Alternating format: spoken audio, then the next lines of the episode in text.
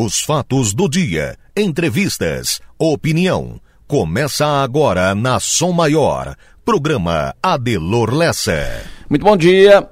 Voltamos ao horário normal, porque a partir de hoje não tem mais jogos da Copa no Catar às 7 horas da manhã. Então, o Nacif, nosso rei de Copas, vai entrar em campo mais tarde, daqui a pouco.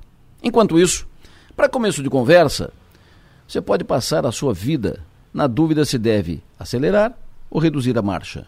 Estou indo devagar demais? Estou acelerando demais? Devo avançar ou recuar? Você deve passar o tempo todo na sua, na sua vida em dúvida, pensando, matutando, se está dando o passo maior que a perna ou se está dando o passo certo, se está dando a passada certa. E para isso, não tem manual de instruções. Você não vem para a vida com manual de, de instruções debaixo do braço. O caminho se faz caminhando.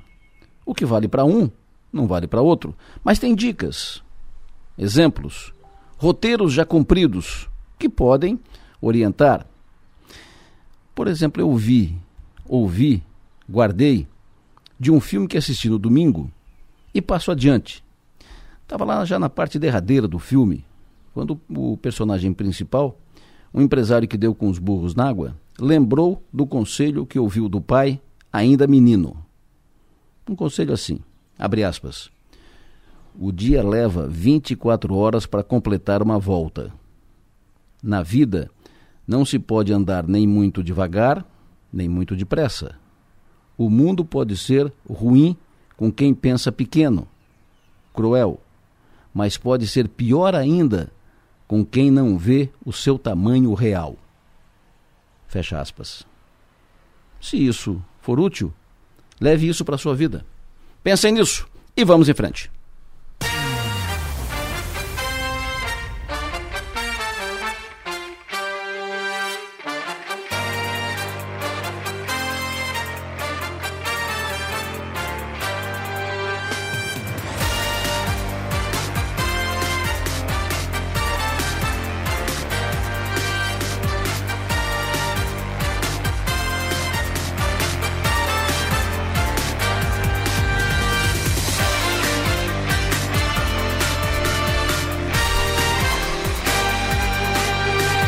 Sul do nosso estado catarinense, 7 horas da manhã, 2 minutos, hoje, 29 de novembro de 2022, terça-feira. Terminamos a noite de ontem, começamos o dia impactados ainda com uma tragédia na divisa de Santa Catarina com o Paraná. A montanha veio abaixo praticamente, um morro né, veio abaixo para praticamente carros soterrados e uma tragédia, depoimentos preocupantes. Nós vamos atualizar essas informações em seguida. Estou aqui com a Manuela Silva, que faz a produção do programa, com o Marno Medeiros, que faz a operação técnica, e vamos juntos até as nove e meia da manhã. Para interagir aqui com o programa, com mensagem de texto, de áudio, com pautas, informações, opiniões, utilize o WhatsApp, fale conosco pelo 99984 7027. Para nos ouvir, além de sintonizar o FM 100,7, você pode acessar o link da Som Maior, que está disponível ali no portal 484 numeral 8 por extenso.com.br.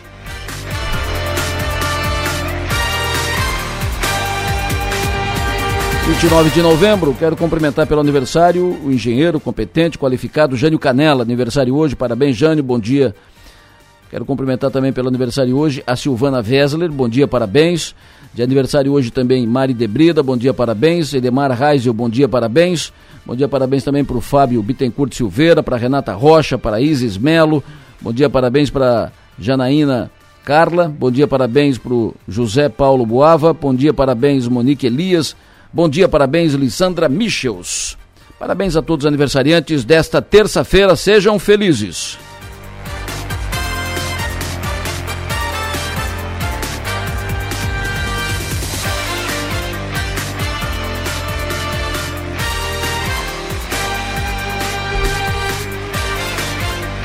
Sete horas e quatro minutos. Formação no ar, Enio Bis, alô, bom dia.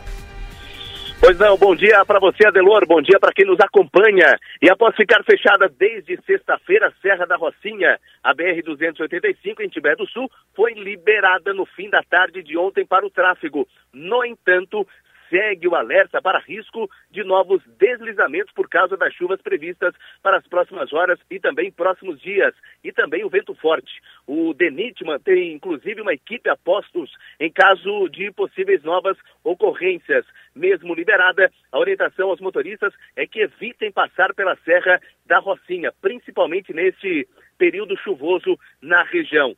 Como rota alternativa, os motoristas podem pegar a BR-116 de Vacaria, no Rio Grande do Sul, a Lages, ou a, a RS-110 que liga os municípios gaúchos de Bom Jesus e Terra de Areia na BR-101 pela Rota do Sol. Ou ainda pode pegar a RS-20 em direção a Cambará do Sul, onde o acesso pela BR-285 fica a cerca de 4 quilômetros da divisa entre o Rio Grande do Sul e Santa Catarina. Nesse trecho, o motorista deve seguir pela Serra do Faxinal até o município de Praia Grande, no extremo sul catarinense. E a Rádio Sou Maior alerta também com relação à Serra do Rio do Rastro, mesma orientação para a Serra da Rocinha.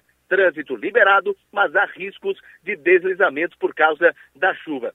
Se puder evitar a Serra do Rio do Rastro, também evite esse alerta para os motoristas. E para fechar, CCR Via Costeira informa o cronograma de obras semanal. Uh, na BR-101, o que faz com que uh, a recuperação de pavimento e reparos e o trânsito fique lento em alguns momentos do dia, principalmente entre 7 da manhã e 18 horas, com interdição de faixa. Os trechos a serem interditados Tubarão, entre os quilômetros 339 e 341, sentido norte.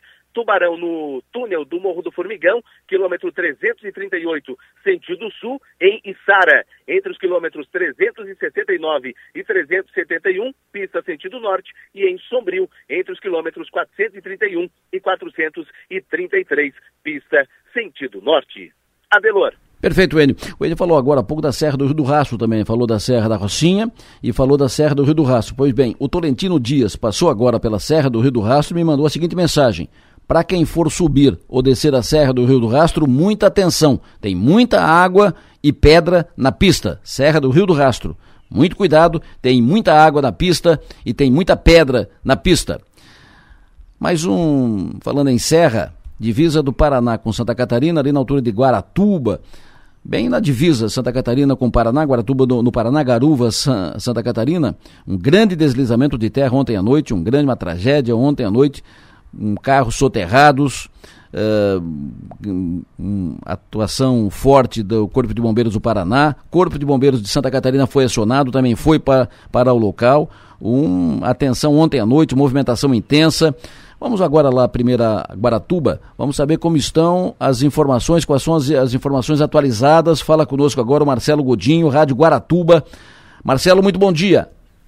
Oi, bom dia, Adelor, bom dia aos ouvintes da Rádio São Maior. É realmente a situação complicada aqui na região de Guaratuba, viu, Adelor?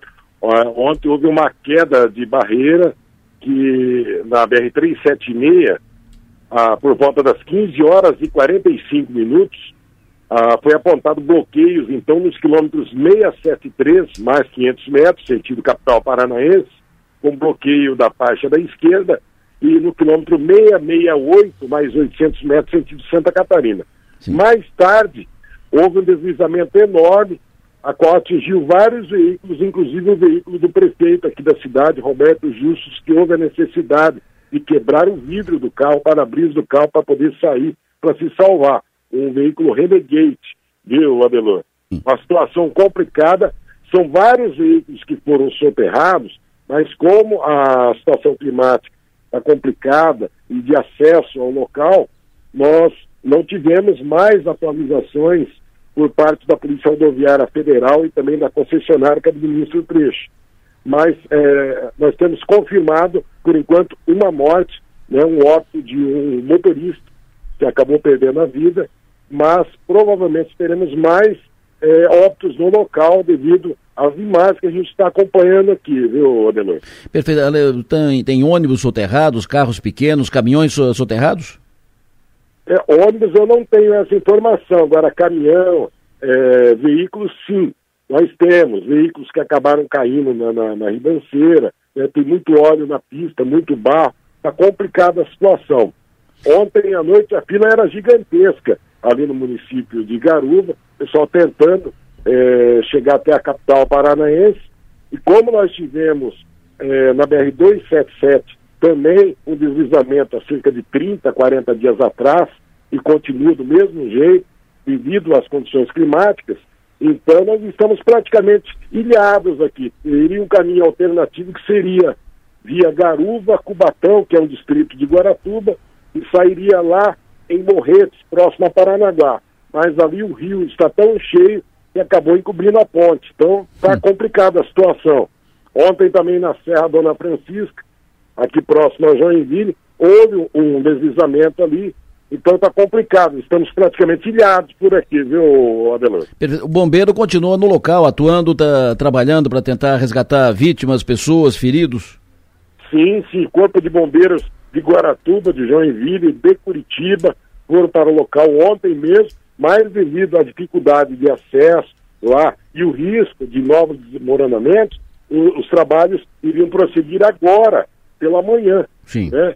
Ah, continua chovendo aqui na nossa região e a situação está bem complicada ali, viu, Adelô? Perfeito. Marcelo, muito obrigado pela tua contribuição, obrigado pela informação aqui. Tenha um bom dia, boa sorte.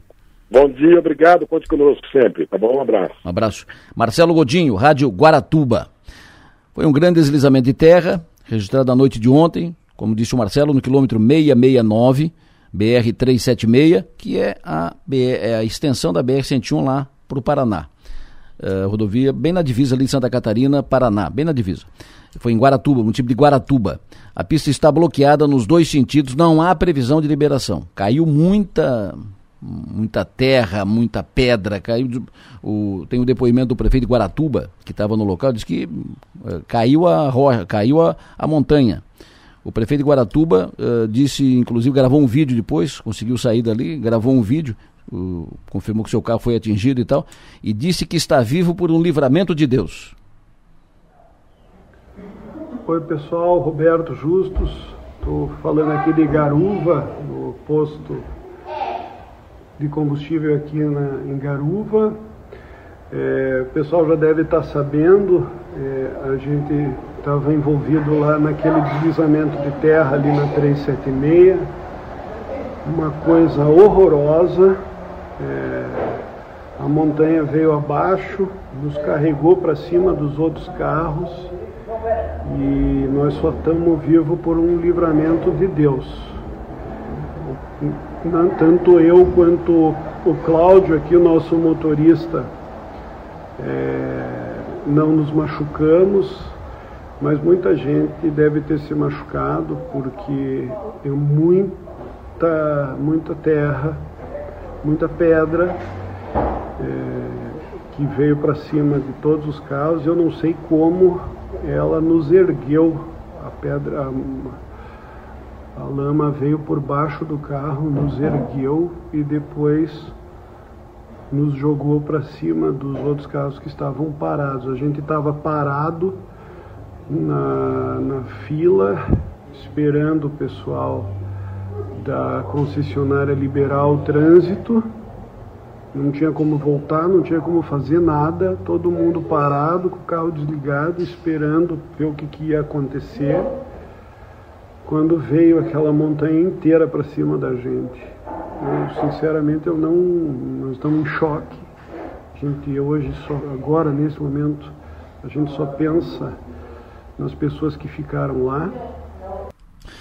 Esse é o prefeito de Guaratuba, prefeito Roberto Justus, que estava no local na hora, ele foi lá verificar a, a situação. O Corpo de Bombeiros diz que há vários veículos soterrados na região, mas ainda não há confirmação de quantos são e se há possíveis vítimas e tal. Os trabalhos estão sendo feitos, tem chuva, então tem muito barro, dificuldade de, de trabalhar no, no, local.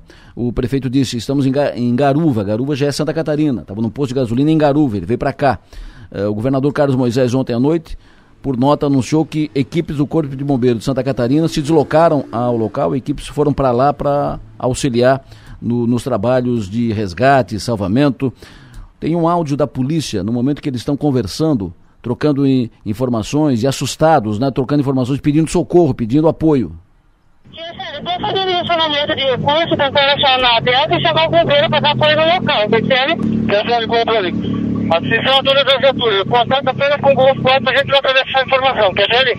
Tem uma, uma barreira do, da pista norte, da, da sul, desabou, desabou todos os veículos que estavam passando na sul e também na norte. Quer ali? Ah, não temos informação de quantos veículos estão embaixo da.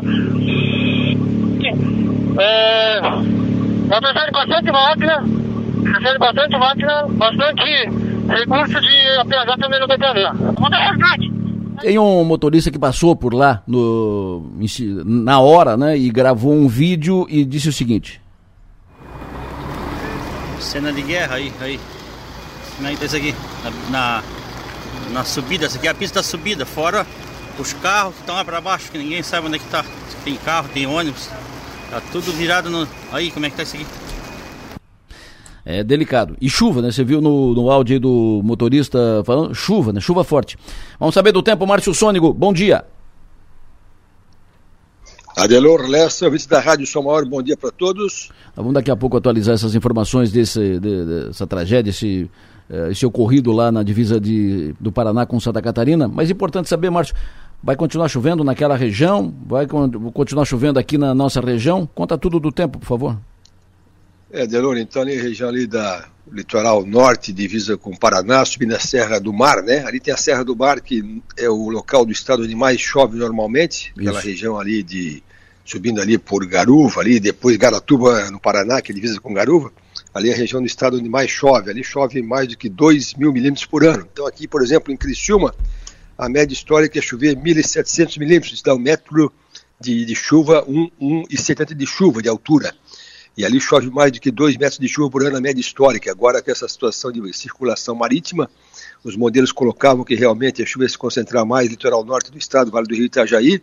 Aqui nós tivemos também boa chuva nesse costão de serra, mas lá a precipitação ultrapassa os 400 milímetros desde sábado, domingo, segunda-feira. Então foram três dias de chuva contínua e também pegou áreas ali do, do nosso estado, né? Pegando aqui a, os dados de chuva das últimas desse tempo todo, ó, a, a, estação onde mais choveu aqui no estado foi a estação de Schroeder, com 480 milímetros. Aí vai ali para 290 ali em Piraberaba, vai para 340 na Joinville, Vila Nova, próximo a 101.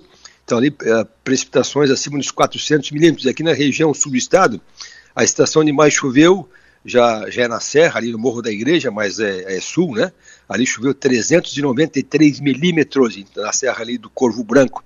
Aí choveu 154 em Bom Jardim, 170 em Timbé do Sul. Então esse nosso costão também tem muita chuva. Então para quem for subir a serra, muita atenção. Para quem for pegar a estrada também, muita atenção, que na região da, da Grande Florianópolis também choveu bastante, viu? Ali pegando Florianópolis, pegando a região de Santo Amaro, choveu mais do que 200 milímetros nessas últimas, nos últimos três dias. E aqui pela região de Criciúma, onde mais choveu foi Uruçanga com 67 milímetros, Tubarão choveu 96, aí choveu 112 lá para cima em Rio Fortuna.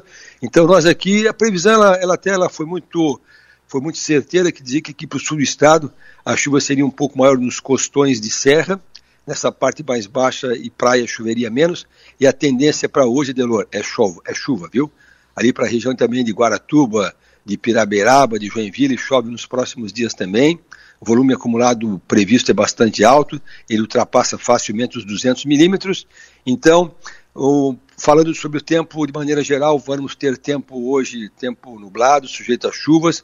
Agora cedo tinha o sol aparecendo em alguns locais, mas a, considere um dia então sujeito a pancadas de chuva, temperatura máxima nos 24, 25 graus. Amanhã, quarta-feira também com chuvas durante o dia. Amanhã a chuva vai até intensificar aqui na região, viu, gente? Amanhã, quarta-feira, mais para tarde e noite, na virada de quarta para quinta-feira, a chuva intensifica aqui no sul do estado. Então, hoje ainda é uma chuva tranquila.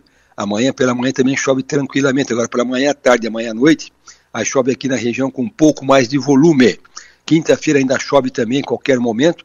E a partir da sexta-feira, gente, aqui para nós, o tempo começa a estabilizar um pouco, ou pelo menos ele começa a ajeitar um pouco mais assim, ó, de manhã com tempo melhor, com sol aparecendo, e chuvas de final de tarde, chuvas de verão, no, na sexta-feira, no sábado, domingo, segunda. Então, o nosso risco que maior, Delor, vai até quinta-feira praticamente. Aí da sexta-feira Eu espero aqui pela previsão que ainda, ainda chove sim, chove pancadas fortes, mas mais de final de tarde, com trovada. E a temperatura sobe muito na quinta-feira, vai a 30 graus, na sexta-feira já vai aos 32, no final de semana vai aos 34, 35. Então, gente, olhando aqui a previsão, olha, indo até o dia 10 de, de, de dezembro, sempre alguma chuva em qualquer, em, em algum momento do dia, tá? Sendo que o maior perigo é até quinta-feira, Adelor Lessa. Perfeito, quero cumprimentar pelo aniversário o seu Luiz dos Santos. Seu Luiz, muito bom dia, parabéns. 71 anos o seu Luiz está fazendo hoje. Um abraço, felicidade, seu Luiz dos Santos. E quero mandar um abraço também, um bom dia para o Marcelo, para Cris, para o Jorge e para a Anabelle. Bom dia, um ótimo dia para vocês. Ouvinte te pergunta, Márcio, tempo em Balneário Gaivotas no sábado, tem serviço ao ar livre para fazer? É, mais pela manhã, viu? Porque à tarde também ali pega uma situação de chuva de final de tarde, viu? Essa certo. previsão ela pega também Balneário Gaivota, Balneário Arroio do Silva. Sim. Ele pega o bom tempo no sábado pela manhã e chove ali meio da tarde, começo da noite, com trovada inclusive. Perfeito. A partir de amanhã, amanhã, quinta e sexta, de amanhã, sexta-feira, em Joaçaba. Ali mais pro, mais pro oeste catarinense, é, a chuva tem poupado, viu? Essa chuva tem sido mais chuva de chuva de é, mais aqui próximo à praia. Então, Joaçaba ali para aquela região, Sim. o modelo está colocando o tempo melhor ali, alguma pancadinha leve ali na quinta, aliás na quarta, na quinta, mas é coisa muito passageira, sem muita significância. E lá esquenta bem nesses próximos dias também, a partir de quinta-feira, temperaturas próximo de 30 ou acima de 30 ali em Joaçaba e região. Sábado e domingo no Camacho. É, o, mais ou menos que nem ali Balneário Gaivota, ele pega o, o, sábado com tempo bom pela manhã, aí chove no sábado, final da tarde, pouquinha coisa, e domingo também, é, de manhã até bonzinho, mas à tarde chove no Camacho também. Então, é, é, pouca chuva, mas tem no final da tarde no Camacho, tanto sábado quanto domingo. Fim de semana em Pomerode. É, ali é, ali está no foco ainda da, da, da, situação mais complicada, né? Ali Pomerode é complicado, ali pega ainda chuva no final de semana. Sexta... Não tão forte, mas pega. Perfeito. Sexta e sábado em Floripa. É, a capital também está sob muita chuva, viu, gente, nesses próximos dias e também chove na capital no final de semana, não tão forte que nem até sexta-feira, que lá, aqui nós vamos até quinta-feira com esse maior perigo, lá vai até sexta-feira na capital do estado, no final de semana a capital ainda tem algumas pancadas de chuva fracas, mas tem. Região aqui da Guarda do Embaú, sexta, sábado e domingo, Uh, tem um grupo que vai, uma, uma família, vai para uma pousada lá, vão em um grupo de 18 pessoas. É, o, ali no, na Guarda de Embaú, sexta-feira em diante, já aparece um pouquinho de sol, mas sempre tem alguma chuvinha, viu? Sexta-feira, final da tarde, também sábado, final da tarde, domingo, final da tarde. Então Ixi. ele não escapa não de ter alguma, alguma chuvinha, aquela de verão, mais para final de tarde. Sexta, sábado e domingo em Gramado, Serra Gaúcha. Aí para a Serra Gaúcha a situação é um pouquinho melhor, viu? De novo dizendo né, que essa situação está pegando mais Santa Catarina e Paraná. É, então ali para a Serra Gaúcha ele vai pegar o final de semana com tempo quente, primeira coisa, a temperatura vai chegar quase 30 graus ali para Gramado. Ó, oh, de doido. E chove lá, mas é mais para final de tarde. É, vai ser quente, vai ser quente todo o sul do Brasil. Aqui para nós pode chegar até uns 33, 34 no dia de Santa Bárbara, que é domingo. Sim. E Gramado também passa dos 30 no final de semana, mas com chuva de final de tarde. A partir de amanhã, quarta-feira, até segunda-feira no Balneário Pissarras. É, é, é, ali, ali é o foco, né? O litoral Sim. norte do estado é o foco dessa situação de chuva mais forte. Vai pegar chuva na quarta, na quinta, na sexta e final de semana também em Pissarras também tem chuva. Ali no Arroio Corrente, no sábado às sete da noite. Olha, se for pegar a previsão aqui a, a rigor, né, pegar a rigor, que ela certa é rigor, a Arroio Corrente ela vai ter uma chuvinha no sábado à noite, porque está colocando sábado pela manhã com um bom tempo, está colocando uma chuvinha sábado à noite, pouquinha coisa mais tem. Perfeito. Sucesso, show de bola, é isso aí, muito obrigado, vamos, vamos em frente. Até mais tarde. É isso aí, Delor Lessa. Então ontem já falasse aqui no rádio, à tardinha, né, do seu João Serafim, pai do isso, Zé Paulo isso. Serafim. Isso né, faleceu. O seu João aqui, ele, ele marcou muito aqui na Santa Bárbara, que ele, ele quando veio para cá, anos 70, ele colocou aqui um posto de vender pão, não sei se tu conheceu. Uhum. Não, não, não conheci, então, não. conheci bem, pai ele tinha, ele, ele tinha uma Brasília, ele, ele pegava pão lá no Angelone, eu acho, e trazia para cá para vender de manhã cedo e à tarde. Então, quando era três da tarde, fazia uma fila na casa dele para comprar pão. Aí depois apareceu o Silvano. Aí depois ele botou uma sapataria, né, que era sapateiro, e depois botou uma lotérica. Então, um abraço aí da família do Zé Paulo Serafim, do seu João que se foi, né? Uma pena. Um bom dia a todos. Abraço. Previsão do tempo. Oferecimento. Instituto Imas. H-Serve. Romance que não acaba na venda. E Raibel. Seu João Galdino Serafim, pai do ex-vereador, ex-deputado, ex-presidente do Sindicatos Mineiros, José Paulo Serafim. O seu João Galdino faleceu ontem, sepultamento ontem já, nossos sentimentos à, à família, já manifestamos ontem, registro de novo. Um abraço forte no Zé, uh, nos seus filhos e seus irmãos e parentes e tal nossa solidariedade pela perda do seu João Galdino Serafim. Daqui a pouco nós vamos falar sobre política aqui, vamos entrevistar em seguida o presidente, ainda presidente da CAF, será presente até depois de amanhã, o Aristide Simadon, cotadíssimo para ser o secretário de Educação no governo Jorginho Melo. E falando em governo Jorginho Melo, dois nomes de Criciúma estão cotados para fazer parte do governo.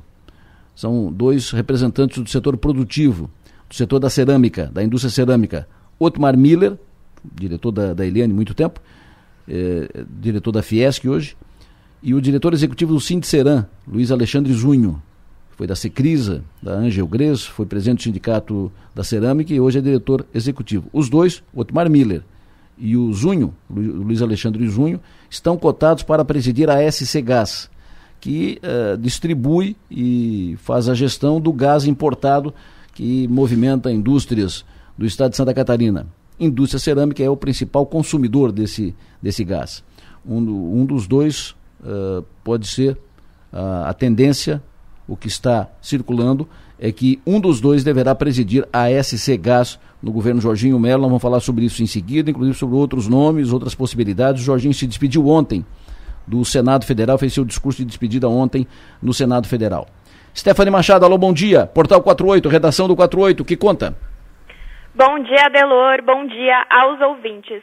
Os vereadores de Criciúma aprovaram ontem o envio de um requerimento ao Executivo que pede um estudo de viabilidade e também de impacto financeiro para a recriação da Guarda Municipal. Agora, o Executivo tem até 30 dias para dar um retorno sobre essa proposta. O debate sobre o assunto surgiu durante uma audiência pública sobre segurança em Criciúma, realizada pela Câmara de Vereadores, que aconteceu no último dia 17 deste mês. Lembrando que a Guarda Municipal foi extinta pelos vereadores em exercício em 2017. Os parlamentares também questionaram o governo do Estado sobre a possibilidade do aumento em caráter de urgência do efetivo das polícias civil e militar no município. A justificativa é que os efetivos estão defasados em comparação às décadas anteriores. Outro motivo também é que a população teve um aumento considerável neste período, o que também gerou maior número de roubos e furtos, por exemplo. Logo mais nós trazemos outros detalhes desse assunto no Portal 48. Muito obrigado, Stephanie Machado. Agora 7h27. Manuela Silva, me diga o que, que contam agora as redes. Adelor, bom dia, bom dia aos ouvintes. A gente começa com o destaque do NSC. Não sei o que vou fazer, desabafa a moradora de Santa Catarina que teve casa alagada devido à chuva. E o WhatsApp cria função para criar conver conversa com você mesmo. No G1, destaque para cor... de doido, como é que é? O WhatsApp cria função para criar uma conversa com você mesmo. Eu já tenho, só que eu tenho contigo. um grupo. Eu tenho um grupo para anotar as coisas, meu, meu caderno de anotação. Mas é, é... tipo, o Adelor, o que, que tu acha disso? Bom, eu acho assim que não sei o que, mas que, tu não acha que não, mas... é uma possibilidade. Daqui a pouco tu vai te ver brigando contigo mesmo. É uma possibilidade. Coisa de doido, meu. e no destaque do G1, corpo é encontrado em deslizamento de terra na BR-376 em Guaratuba, diz polícia. Irã e Estados Unidos. Entendem porque o confronto na Copa vai muito além do futebol. No UOL, destaque para a Polícia Militar de Santa Catarina investiga curtidas do perfil da corporação em publicação golpista. E cadê as mulheres? FIFA convoca árbitras, mas não as coloca em campo. No Twitter, claro que o destaque é a vitória do Brasil. Mais de 450 mil pessoas colocam ainda o nome de Casemiro entre os assuntos mais comentados, seguido da palavra Suíça, Gabriel Jesus e também Bruno Guimarães, Guimarães que entrou ontem na, na seleção brasileira. Delor. Perfeito. Gostou do jogo de ontem? Gostei. Era meu placar. Era teu placar? Era meu placar com o gol do Vini eu... Júnior. Foi quase. Mas... Eu vi, eu vi que tu ganhou o bolão ali. Ali foi a Clara, eu não, eu não ah, apostei. Eles apostaram depois que eu já tinha saído. Perfeito. Mais 1 a 0 o gol do, do Casimiro, golaço. E o, o, Brasil bem, o Brasil bem, bem, bem, bem, Brasil. Uh, jogou bem o time do Brasil para ti? Jogou bem, poderia ter sido um pouquinho melhor. Acho que tem muita coisa para encaixar, mas deu, deu conta do recado.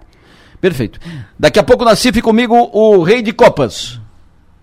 Rodrigo chegou, Essa bola tem que chegar no Vinícius. É agora. Vinícius ficou cara a cara para fazer. Vai. Vinícius! Gol!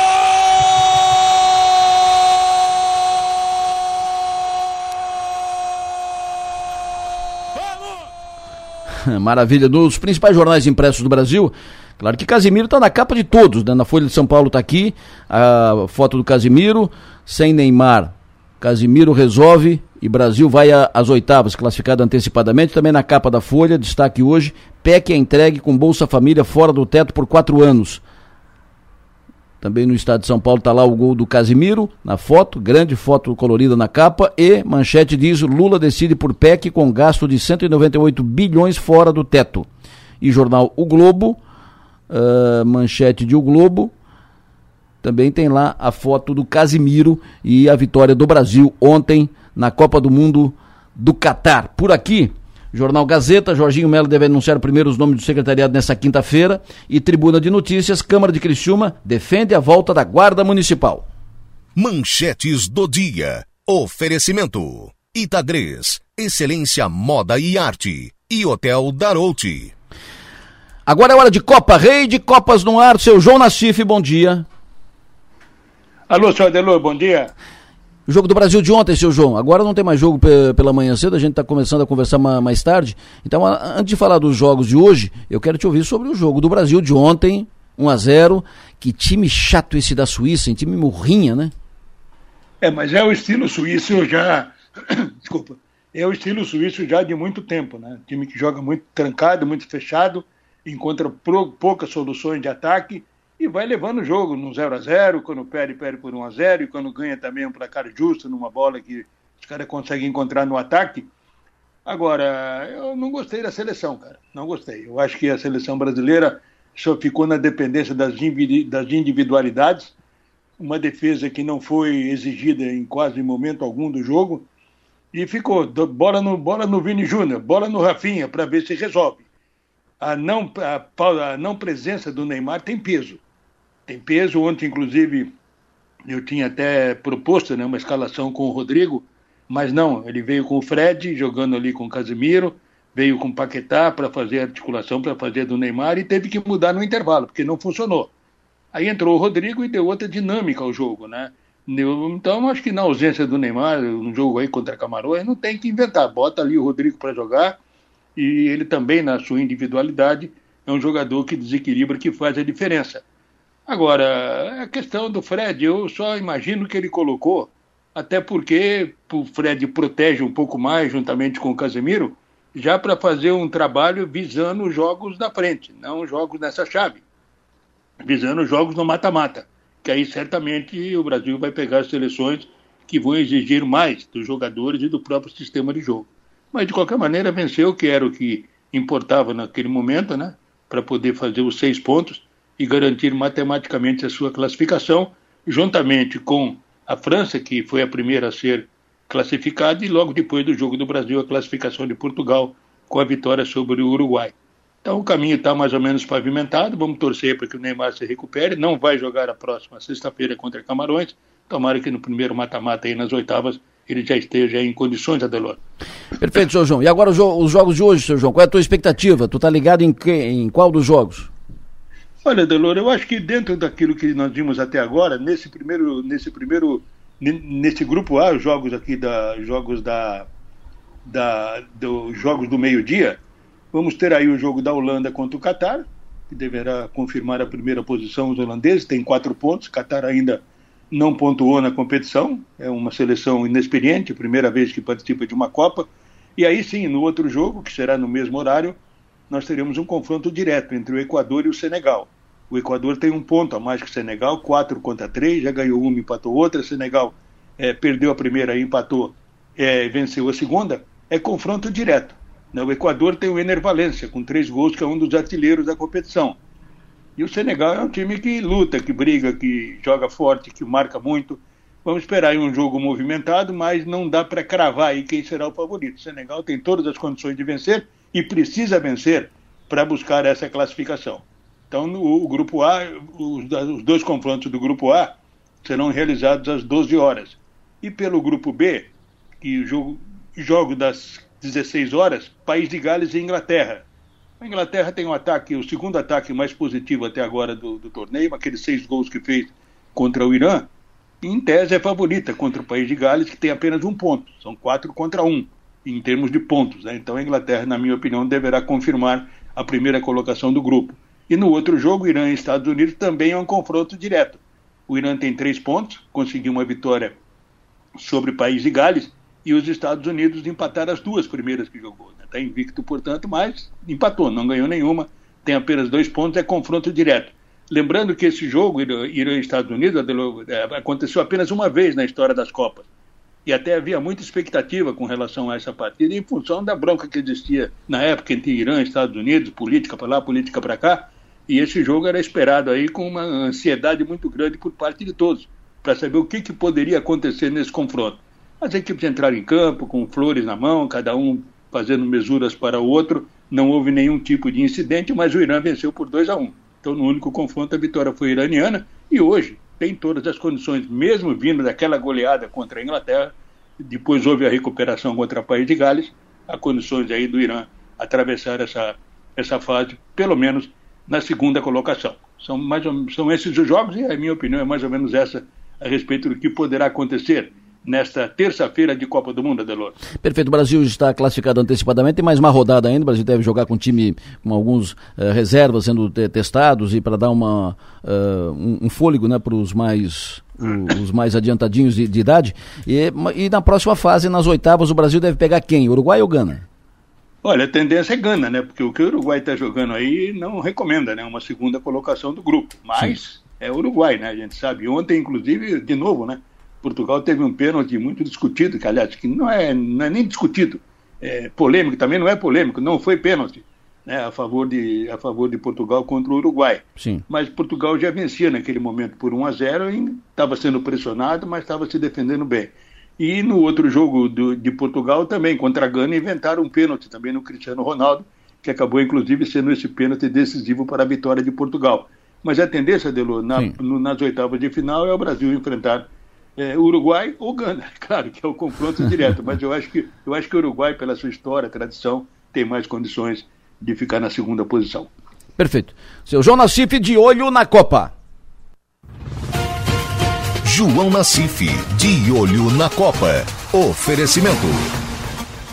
Projetar imóveis. Zamaco Comércio de Ferro. Corte de chapa a laser. Xerife Steak. Tudo para o seu churrasco do Doutor Steak e Bar. Plaçom, presença global, atendimento personalizado. E telha de fibrocimento é Imbralite, a única com 10 anos de garantia. Mensagem do ouvinte, alô Kazan. Há uma semana a Kazan realizou uma abertura no asfalto na rua Pedro Benetton, esquina com a Ciranda Cirandinho, uma escola infantil. Deixaram dois buracos grandes que estão atrapalhando o trânsito. Quem passou a informação disse: Eu sou morador e já reclamamos com a prefeitura, mas até o momento sem retorno Rua do Correio Central. Quem faz a recomposição do pavimento é a prefeitura. A Casam faz o conserto da tubulação, tal, faz o conserto da rede, mas quem faz o conserto do pavimento, ou seja, recompõe o pavimento, tapa o buraco e refaz o pavimento, é a prefeitura. Então a cobrança é, nesse caso específico, deve ser feita, como foi feita aqui pelo ouvinte, da prefeitura para refazer o pavimento. Sobre o, a tragédia lá na divisa Paraná-Santa Catarina, a rodovia está interditada, para seguir de Santa Catarina para o Paraná, Curitiba tal, tem que fazer rota alternativa, vai ali para Garuva, entra em Garuva, vai pelo interior, vai sair lá na frente, lá perto de Curitiba, rota alternativa. A rodovia está interditada nas duas pistas, foi uma tragédia na noite passada, caiu, uh, como, como, disse o prefeito de, de Guaratuba que estava lá, e que foi surpreendido, também foi atingido. Ele disse que desmoronou a, a, a montanha, a montanha caiu, foi o termo usado pelo, pelo prefeito. A informação última do Corpo de, de Bombeiros Corpo de Bombeiros de Santa Catarina atualizou a informação agora às sete e meia da manhã.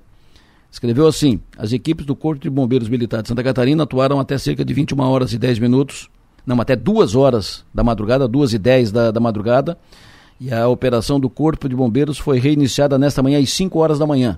Então, os policiais, os bombeiros de Santa Catarina que estão lá, trabalharam até as duas da madrugada e retomaram os trabalhos às 5 horas da manhã. Praticamente também o, a, a mesmo, o mesmo horário, a mesma jornada dos bombeiros lá do Paraná. Estão envolvidos no atendimento lá desse, desse acidente 54 bombeiros do Paraná em 15 viaturas e mais o uso de cães farejadouros. Estão envolvidos lá também 10 policiais militares do Paraná, quatro viaturas e drone sendo usado da Polícia do Paraná. E estão sendo usados também, estão trabalhando lá 35 bombeiros de Santa Catarina, 10 viaturas e uso também de cães farejadores além dos integrantes das equipes da Polícia Rodoviária Federal, da Artéries, que é a concessionária da rodovia, e bombeiros voluntários de Joinville e outras cidades catarinenses. A ocorrência segue em atendimento. Não há, por enquanto ainda, precisão de quantos carros, quantas vítimas, quantos atendidos, quantos feridos, não há informação. Nós vamos atualizando tudo isso durante o dia. E a noite foi triste. Uh, em Criciúma, e o dia amanhece triste pelo falecimento do Winston Mafioletti. 34 anos, 34 anos apenas. Ele é um, era um lutador de MMA. Ele foi atropelado pela namorada semana passada. E tava, estava entubado faz uma, uma semana. Estava seu estado delicado, estava entubado faz uma semana. E o seu quadro piorou muito de ontem à tarde para a noite e tal. Ele acabou falecendo na noite passada seus amigos, evidente, em choque. É, o show, é, 34 anos apenas e pelas circunstâncias e tal. É uma notícia, uma informação que faz a cidade acordar preocupado, porque todo mundo, muita gente conhecia esse o Mafiolete e a sua morte, evidente, choca muita gente. Nossos sentimentos aí aos amigos e familiares. O programa volta já. Daqui a pouco nós vamos atualizar informações lá sobre a situação na rodovia que liga Paraná a Santa Catarina. Está interditada, uma tragédia a noite passada. Daqui a pouco nós vamos falar de política. Daqui a pouco nós vamos entrevistar aqui o presidente da CAF, talvez futuro secretário de Educação do Estado de Santa Catarina, atualizar informações da formação do governo Jorginho Melo. O governador Moisés estará na região amanhã. Aquela, aquela agenda que ele cumpriria no sábado pela manhã e que foi cancelada por causa da chuva, ele vai cumprir amanhã. Ele estará em Sara, estará em Forquilinha. E na entrega e inauguração da rodovia Jacovestre, pavimentação da rodovia que liga Forquilinha a Maracajá e entrega da ordem de serviço para a duplicação da rodovia SC 445, a rodovia Paulino Búrigo, essa rodovia que liga Sara a BR 101. Mas antes de voltar à política, vamos, vamos fechar uma, uma ação positiva que foi encaminhada pela Som Maior em parceria com o Dr. Eric Vinikov e com o Mampituba o Open Viva Mais de Beach Tennis, que foi um evento muito alto astral, muito bonito, muito bem feito, muito bem encaminhado, muita gente, foi um sucesso lá no Mapituba, nós transmitimos pela Som Maior, uh, falamos muito antes e transmitimos o evento pela, pela Som Maior, foi um belo evento. Que tinha como uma das suas, uma das suas chamadas, uh, uma das suas iniciativas, uma das suas ações é que os recursos apurados com a, a inscrição, os recursos apurados com o evento seriam repassados para, o, para uh, subsidiar uh, cirurgias de mulheres que precisavam fazer transplante de mama. O doutor Eric Vinikov está comigo aqui no estúdio, a irmã Terezinha do Hospital São José, o Larcinei, presidente do Mapituba, e Alice Lessa, gerente da Rádio São Maior, que foi quem organizou e fez funcionar tudo isso. Eu vou começar com a Alice para quem para coordenar essa ação aqui. Bom dia, Alice Lessa. Bom dia, Delor. Cedo, né? Cedo. Bacana. Bonito. então, é sempre legal a gente concluir um projeto. Eu até falei com o doutor Eric, a gente ficou trabalhando nesse projeto Viva Mais praticamente o ano todo. A gente começou a conversar lá em março. O campeonato foi ali em, ou, é, 1 de outubro, né? Dia 30 de setembro, 1 de outubro. E agora a gente está finalizando o ano com esse repasse para o Hospital São José, que era um dos nossos grandes objetivos. Então, essa, essa doação do repasse foi bem coletiva, né? Eram as inscrições das atletas, então também era uma doação das atletas mais um, uma, uma parte cirúrgica daí, que era a parte do Dr. Eric, mais a parte da sua maior. Então a gente está fazendo esse, esse repasse, encerrando o, o nosso 2022 com, com essa notícia positiva. Perfeito. Doutor Eric, quero ouvi-lo sobre isso, o repasse, o recurso, o, o uso desse, desse dinheiro e o fechamento desse evento. Bom dia a todos, bom dia ouvintes. Bom, é, Antes de mais nada, agradecer novamente à rádio a oportunidade da, da execução. A, Alice comprou a ideia e, e, e executamos, e, e, graças a Deus deu tudo certo. Agradeço aqui a irmã Terezinha, né, em nome do, do Hospital São José, que com seus colaboradores de equipe de anestesia, o, técnicos e enfermeiros do centro cirúrgico e das unidades de internação que nos atenderam, tanto nós médicos como os pacientes, com muito carinho, muita dedicação. E, e os médicos que vieram de fora, foram 14 médicos que vieram, ficaram muito impressionados com a estrutura do Hospital São José e também com a eficiência de todos os colaboradores do hospital. Então fica também o agradecimento. E agradecer ao, à Sociedade Recreativa Mamptuba, do qual eu sou sócio desde 2007, uhum. e que é um clube que é, tem né, como, como metas e como objetivos também ações sociais e que cedeu a excelente estrutura das quadras de beach tênis do clube para que o evento é, acontecesse. É, em termos das cirurgias, né, foram realizadas quatro cirurgias, é, graças a Deus transcorreu tudo muito bem e quem sabe é só o início de, digamos assim, uma primeira ação Isso. de muitas outras futuras que possam talvez vir pela frente. É o sucesso do, do desse evento lá no Mapituba coloca os organizadores todos, vocês todos, Alice, o Eric, o, todos no compromisso de fazer o, o, segundo, porque se o primeiro foi aquele sucesso, o segundo será muito melhor. É. É, esqueci de agradecer, como a Alice falou, comentou, as atletas que se inscreveram, Isso. inclusive muitas pessoas no dia do evento, né, comentaram comigo é, em relação assim o que mais incentivou uh, talvez a participação justamente foi esse essa chamada esse cunho de, de, de ajuda de auxílio de ação social, de né? ação é, social. é o grande diferencial né do, do, do projeto para as atletas porque realmente tem bastante bastante eventos de beach tênis já tinham, mas esse ele tinha esse cunho social e foi, foi muito legal. Perfeito. Uh, Larcinei, muito interessante porque isso casou a ideia a organização e o local, né, que é top para fazer evento. Então, muito obrigado. o Mampituba foi fundamental para o sucesso desse evento. Muito bom dia, Delor. Bom dia aos componentes aqui, desse, iniciando o dia maravilhosamente, com boas notícias. A Sociedade Recreativa Mambituba, nos seus 98 anos, realmente o que é para fazer o bem, o Mambituba sempre está de mãos abertas. Então, irmã, para nós foi um orgulho. A Alice Lessa, que organizou esse evento, OP Viva Mais uhum. Beach Tênis Som Maior, Mamptuba. Foi um orgulho, foi uma ideia que deu certo e com certeza dará certo no, com, nos próximos eventos que nós vamos ter 2023. Já vamos colocar no nosso calendário, doutor Eric. Irmã Terezinha, é muito prazer recebê-la aqui, sempre bom recebê-la, sempre bom estar com a, com a, senhora aqui, com o Hospital São José e sempre engrandecendo, destacando o papel do, do Hospital São José aqui em, em atendimento da, das pessoas. Bom dia, Delor, bom dia à mesa aqui e bom dia a todos que nos ouvem. Eu só tenho a agradecer por, uh, por, esse, por essa promoção feita, acho muito importante. Eu tive a oportunidade de visitar essas senhoras que foram tiveram esse procedimento cirúrgico incomparável à alegria. Uhum. Eu imagino que o sofrimento dessas senhoras é muito grande quando elas se percebem e em desconformidade. Uhum. Já é grande o sofrimento da doença. Uhum. Então, depois ficando essa cicatriz e faltar uma mama, é, é, é, grande o sofrimento. Realmente era um rosto feliz. Até o doutor Eric chegou na hora, aí fomos visitar as demais também, mas não dá, só quem percebe que vê isso aí. Quero agradecer ao Mambituba também, continuem a fazer essas promoções. Quem sabe não só nesses momentos. Tem muitas senhoras, eu digo para vocês, aguardando a cirurgia, porque aí houve a correção de uma e agora falta ajustar outra. Uhum. Porque também faz sofrer, né? Nós claro. mulheres acho que temos isso muito mais sensível dentro uhum. de nós.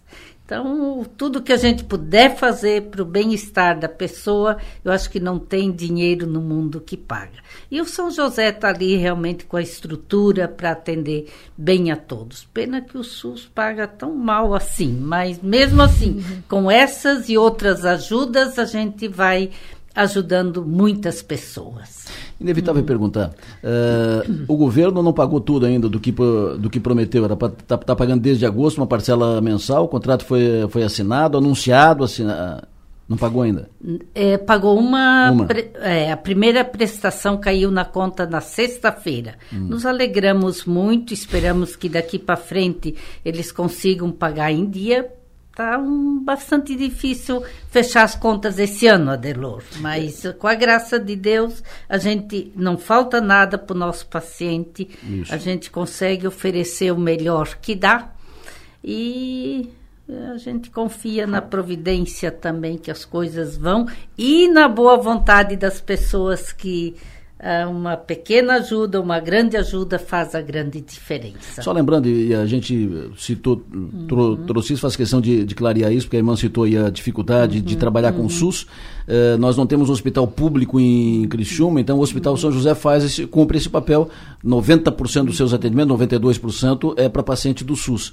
E o, não fecha a conta, porque o SUS paga abaixo do serviço, o Eric, doutor Eric sa- sabe disso e todos, a gente está cansado de falar aqui. Nós fizemos uma mesa redonda aqui no mês de julho, trazendo representantes da área da saúde, do hospital, Secretaria de Saúde do, do município, o hospital, o conselho que atende o, o hospital e tal. Quando foi relatado e aberta essa situação, que o hospital fecha o ano com um prejuízo, um déficit de algo em torno de 30 milhões de reais. E não há quem resista, porque a conta tem que fechar. Isso aqui não é. Não é quando é no público, ainda a viúva paga a conta, né? O, estoura teto, essas coisas e tal, paga a conta. Mas ali não tem, tem que fechar. Então vai para banco. Isso não, não dura muito tempo. Isso foi falado. Aí aperta a prefeitura, aperta daqui, o governo, nós estávamos no meio da campanha, né? Campanha eleitoral, o governo do estado assumiu um compromisso de anunciou um contrato, foi falado aqui, um contrato, um acordo, um documento com o Hospital São José, pagaria um, um milhão e meio por mês, a partir de agosto até o final do ano, para dar um, um equilíbrio na- nas contas. E pagaria um, um atrasado que tem, um pendurado que tem, um fiado que tem de algo em torno de 9 milhões de reais de anos anteriores. Resumo da ópera. Não pagou até a eleição, depois da eleição, então, pagou a primeira agora, o- na sexta-feira. Primeira, era para pagar desde agosto, pagou a primeira agora. E o fiado, xixi, sem chance. Então, as coisas são difíceis, né? Mas isso é outra coisa, fecha o parente. Alice, entrega. Isso é. Então a gente faz. Eu fiquei até, até, até perdi meu, meu roteiro aqui. Mas a gente vai registrar aqui, é um ato bem, bem só celebrativo, né? A gente registra então o repasse do valor total ficou de 17.735 reais. E agradeço.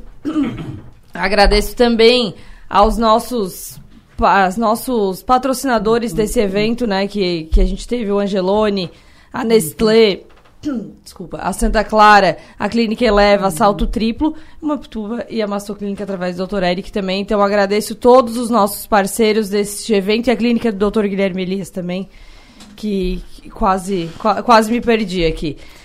E com certeza no ano que vem no- no- nossa agenda já está confirmada. O Outubro Rosa eu garanto, tá? O, o Ah, resto a gente bom. vê depois, irmã. Então, Alice, um- um adendo então nesse outubro rosa 2023, a gente tem novidade no Mambituba.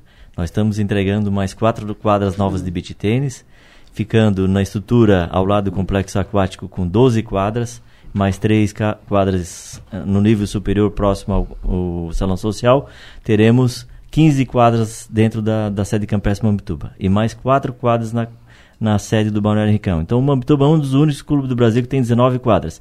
Então, vai aumentar o número bom. de participantes, vai aumentar a receita para a gente ajudar o, o hospital na nova ação. E dessas 15 15 quadras, quatro quadras cobertas.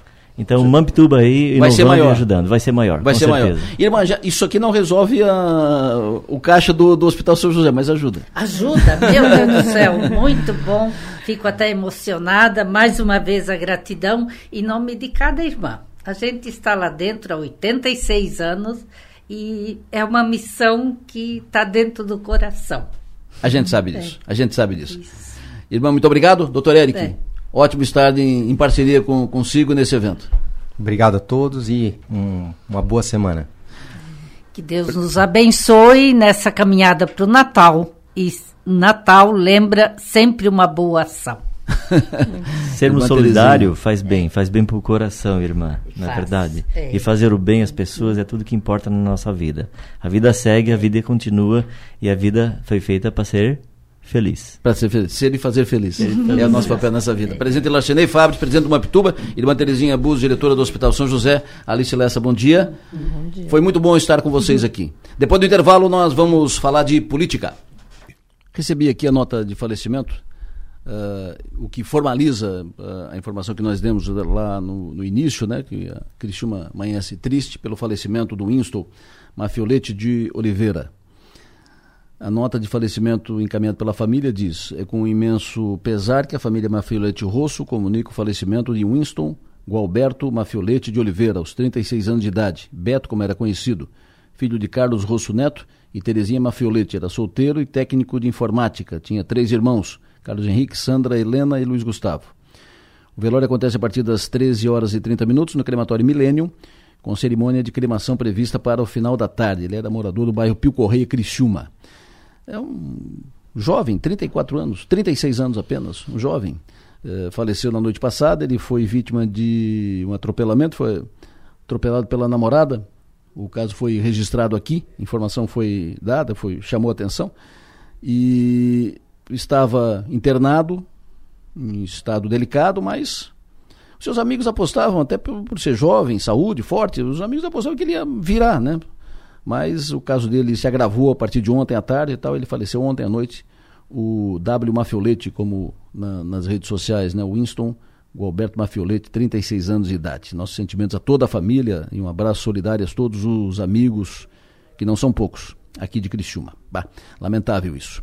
Max Topassoli, alô, bom dia. Bom dia, bom dia, Delor e o Piara, todos que nos ouvem. Tu gostou da minha camiseta aqui? Eu adorei. Logo, eu vou publicar nas redes sociais a, a, a, o novo modelo de camiseta adotado por Adelor Lessa. Em Criciúma, de tédio ninguém morre. Ninguém morre. É, é a camiseta. Essa, essa, camiseta, na, na verdade, a Maga vai publicar daqui a pouco, essa camiseta eu ganhei dela. É, eu, um dia ela, che... ela veio trabalhar com essa camiseta. Em Criciúma, de tédio ninguém morre. Eu eu quero uma dessa. E estou, recebi hoje, solenemente, estou com ela trajado e assim vou trabalhar porque é fato. Professor Aristides Simadon, presidente da CAF, muito bom dia. Bom dia, bom dia, caros ouvintes. Prazer ouvi-lo, obrigado pela sua atenção. É bom que o senhor saiba que de, de tédio ninguém morre em, em Criciúma. Aqui é as coisas, tem, todo dia tem novidade, tem fato novo aqui, monotonia sem chance. É, faz parte da vida, não é? É verdade. Doutor, uh, professor Aristides Simadon, o, senhor uh, tem contribuído e tem uma boa relação de muitos anos com o senador Jorginho Melo, agora governador eleito Jorginho Melo, e uh, as informações que o senhor tem sido fundamental no aconselhamento, orientação, informações ao, ao governador eleito sobre eh, projetos, planos na área de educação, especialmente esse plano, esse principal compromisso do governador eleito Jorginho Mello assumido na campanha, que é faculdade de graça para os alunos das universidades privadas de Santa Catarina. É, como é que o senhor mais ou menos ima imagina que isso vai acontecer no próximo mandato, a partir de, de janeiro? Como que isso se viabiliza? Como operacionalizar isso? Bom, uh desde que o, o, senador Jorginho, hoje governador eleito, foi eleito, ele, nós trabalhamos com essa possibilidade de fazer com que as nossas instituições comunitárias, ou melhor, as, aquelas fundações criadas pelo poder público antes de 1988, e que são mantenedoras de educação superior, elas pudessem ter a educação superior gratuita, não propriamente gratuita, mas com uma devolução por parte do estudante que se forma de, de trabalho na, na, no serviço comunitário. É, e essa ideia ele encampou desde que é, teve a ideia de se tornar governador e nós trabalhamos nesse projeto e, e, que é um projeto que eu entendo que será bem sucedido para o bem de Santa Catarina e o desenvolvimento de todas as nossas é, regiões. Eu penso que a partir de, do segundo semestre de de 2023 e se tornar realidade. Perfeito. Deverá ser o principal, a principal marca do governo Jorginho Melo, sem dúvida alguma. Principal marca. Eh, eu lembro que o Álvaro Dias, quando foi governador do, do Paraná, ele fez algo semelhante. E até isso faz mais de 30, uh, talvez 40 anos. E até hoje, uh, Álvaro Dias é, é lembrado por isso. E penso que Jorginho Melo também vai marcar o seu governo ao viabilizar essa, eh, essa proposta, esse compromisso. Mas a pergunta é: tem caixa para isso? Como faz? O, o, governo simplesmente vai repassar às universidades privadas os recursos relativos às, às mensalidades de todos o, os alunos? O que mais ou menos está pensado sobre isso, professor Simadon?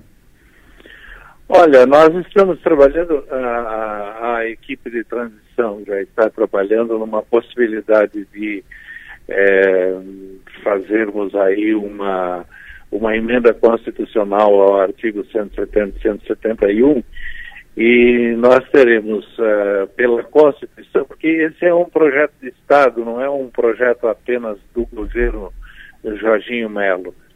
É, assim como foi o artigo 171 lá em 89 na Constituição, se pretende, pois, é, estabelecer na Constituição de Santa Catarina um percentual orçamentário que será destinado a essas instituições, né, fundações públicas criadas pelo Poder Público Municipal ou autarquias, como tem hoje o Estado de São Paulo, que mantém a USP, a, a Unicamp, a Unesp, ou como é o Estado do Paraná, que mantém aí várias universidades eh, regionais eh, como Londrina, como Ponta Grossa, como Maringá, é, Cascavel, enfim.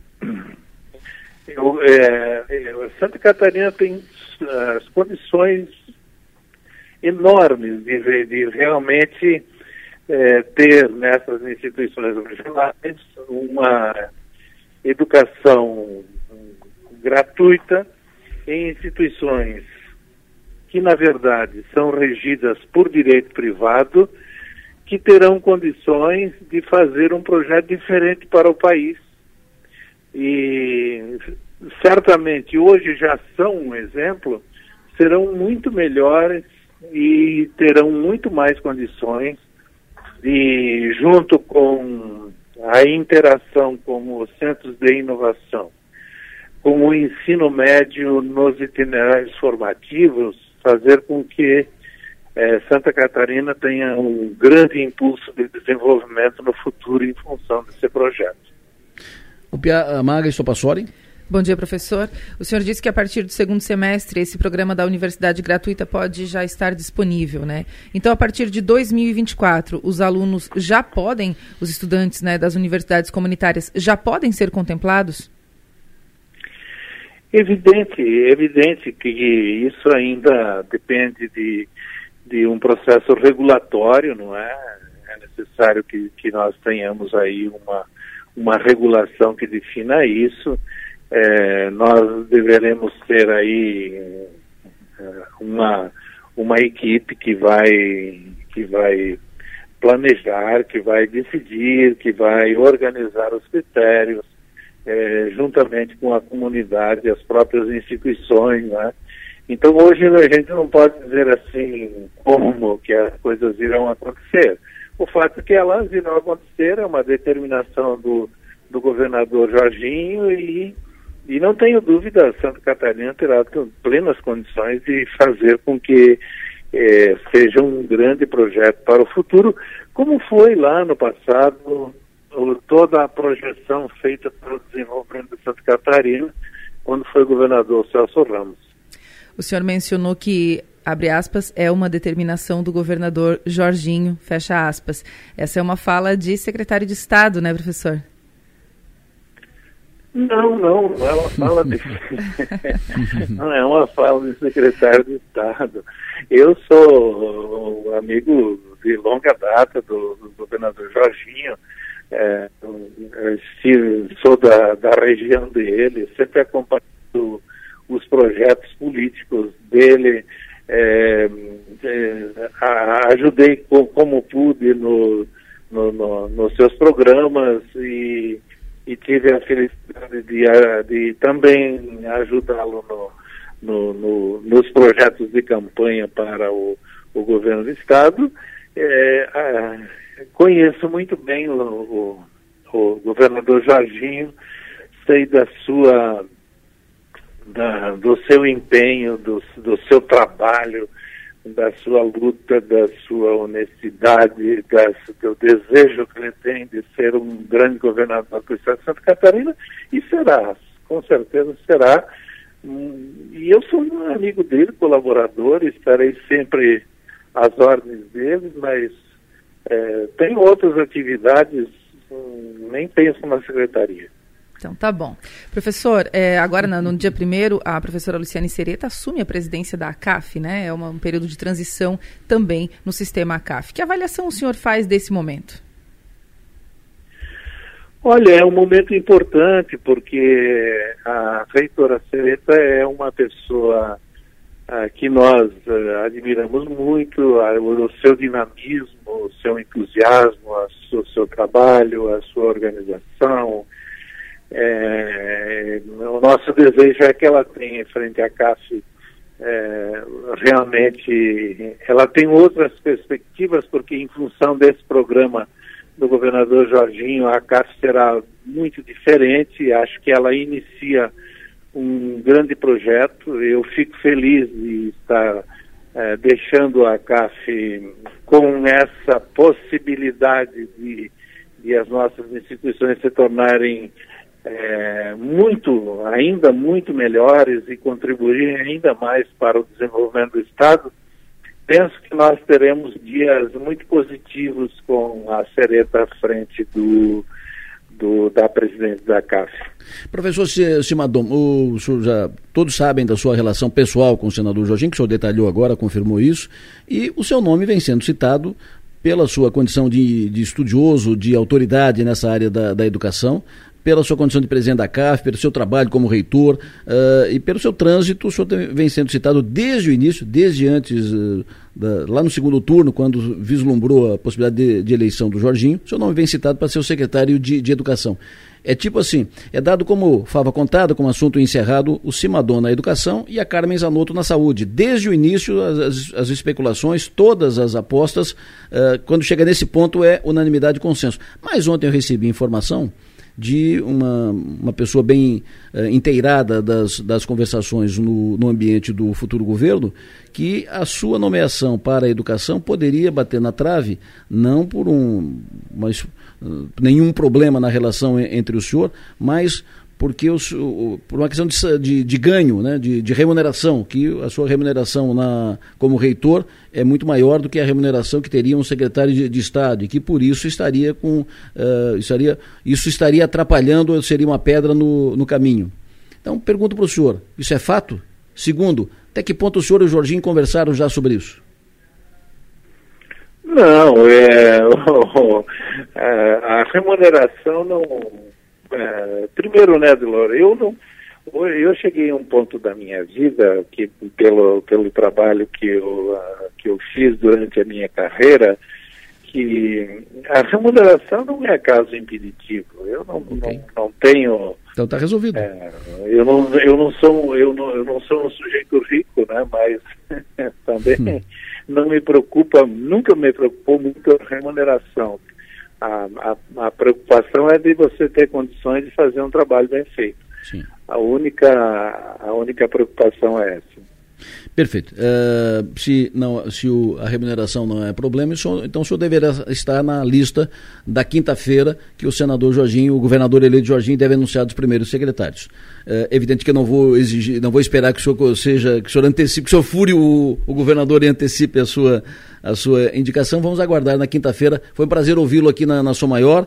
É, que o senhor tenha um bom dia e parabéns pelo trabalho que o senhor fez até agora na presidência da CAF. O senhor passa o bastão na quinta-feira, depois de amanhã, para a reitora Luciane Sereta, aqui de Criciúma, da, da nossa Unesc. E se vier a ser secretário de, de Educação, que faça um grande trabalho. Conte conosco. Um abraço, sucesso e energia.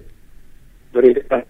Estou sempre à disposição, Delor. Muito obrigado, um grande abraço, bom trabalho. Professor Aristide Simadon, quando ele disse que, não, não, remuneração não é problema, está resolvido. Eu ia, eu ia emendar, eu ia fazer mais uma pergunta. Ia dizer, e aí, professor, o que, que o senhor vai fazer sexta-feira pela manhã, né? Não, onde é que o senhor vai estar na quinta-feira pela é manhã? senhor- onde é que o senhor na vai quinta-feira. estar? Porque provavelmente ele vai estar ao lado do, senador, do governador eleito Jorginho. Mello e do outro lado a, Car- a Carmen Za- Zanotto. É, ele chegou a participar de lives com o, com o então candidato Jorginho Mello, ainda lá no primeiro turno, né? Então ele estava bastante engajado na, na elaboração, no desenho desse projeto das universidades gratuitas, universidades comunitárias gratuitas. E, e é interessante, né, Delor, porque quando a gente conversa. é, especialmente num contexto como esse, a gente pega algumas nuances, né, é, durante a fala. E eu acho que, para mim, a, a, a- aspa do dia, né, as aspas do dia são é, é uma determinação do governador Jorginho Melo. Então ele já fala como quem está recebendo orientações, Do né? chefe. Do chefe. Então fica bastante evidente nesse sentido. Pode ser que a gente se engane, pode Lógico. ser que a gente esteja vendo, né? Mas é, me É. parece bastante viável. A informação que eu recebi ontem é que na quinta-feira o governador eleito Jorginho Melo deve anunciar os primeiros secretários. Não todos. Deve anunciar ali os secretários das pastas que são tipo centrais. Eh, Saúde, Educação, Fazenda, Casa Civil, Administração, Segurança e Procuradoria. E talvez a presidência da Celesc. Ponto. Além disso, tem muita coisa ainda para nomear, mas em princípio ele deve anunciar isso na quinta-feira. Saúde, a Carmen Zanotto, Educação, o, o Cimadon, Fazenda. Ontem o Piara trouxe o nome do Macanhão, Roberto Isso, Macanhão, Roberto Macanhão, que, foi, secretário da Fazenda no período no da. período da Daniela, a breve. É, que o Piara chama de a breve. Foi secretário da Fazenda quando a Daniela assumiu o governo interinamente naquele afastamento do Carlos Moisés. Casa Civil, eh, hum, ou administração, provavelmente Secretaria de Administração deve ser o Moisés Dirsman, que é o ex-prefeito de Luzerna, que é auxiliar parlamentar de Jorginho Melo hoje no, no gabinete no Senado. E, é o, o, o chefe da transição, É né? o coordenador, coordenador da, transição. da transição. E são nomes que já são citados. Ontem eu havia dito aqui que nem o nome de Criciúma estava ainda cotado, estava citado ainda, nem o nome de Criciúma para integrar, para integrar, fazer parte do, do colegiado, do time do governador eleito Jorginho Melo. O Piara Bosque ontem no parlatório, ele trouxe dois nomes. Ele passou essa informação em primeira mão de dois nomes de Criciúma citados, cotados para o colegiado de Jorginho Melo. Ah, não sei se é de Criciúma, é do Sul. A SC Gás pode ser alguém ligado a pessoal da cerâmica. Ah, pode ser o Otmar Miller, será? Otomar, Otomar Miller ou o Luiz Alexandre Zugno. Zunho, são os dois de Criciúma. Lu, Lu- Luiz Alexandre Zunho, eh, que foi diretor da Secrisa, hoje o Zunho está na. aqui na. Angel Gresso. Ele estava ele tá no, tava no Sincerã e ele está aqui, acho que na empresa, na cerâmica aqui do PES, aqui da. Pasquale. Seria, uma, seria um, um, um, um fortalecimento desse setor, ah, um, um agrado à, à Fiesc e a esse setor aí no Sul, É, que é um os dos, dois é um dos maiores técnicos- clientes, é um dos maiores clientes da SC Gás, né? É, os dois são, eh, e dissemos ontem, os dois são técnicos competentes, qualificados, dois profissionais qualificados. O Otmar Miller, muito tempo diretor da, da Eliane, muito tempo eh, diretor da Câmara de Energia da Fiesc.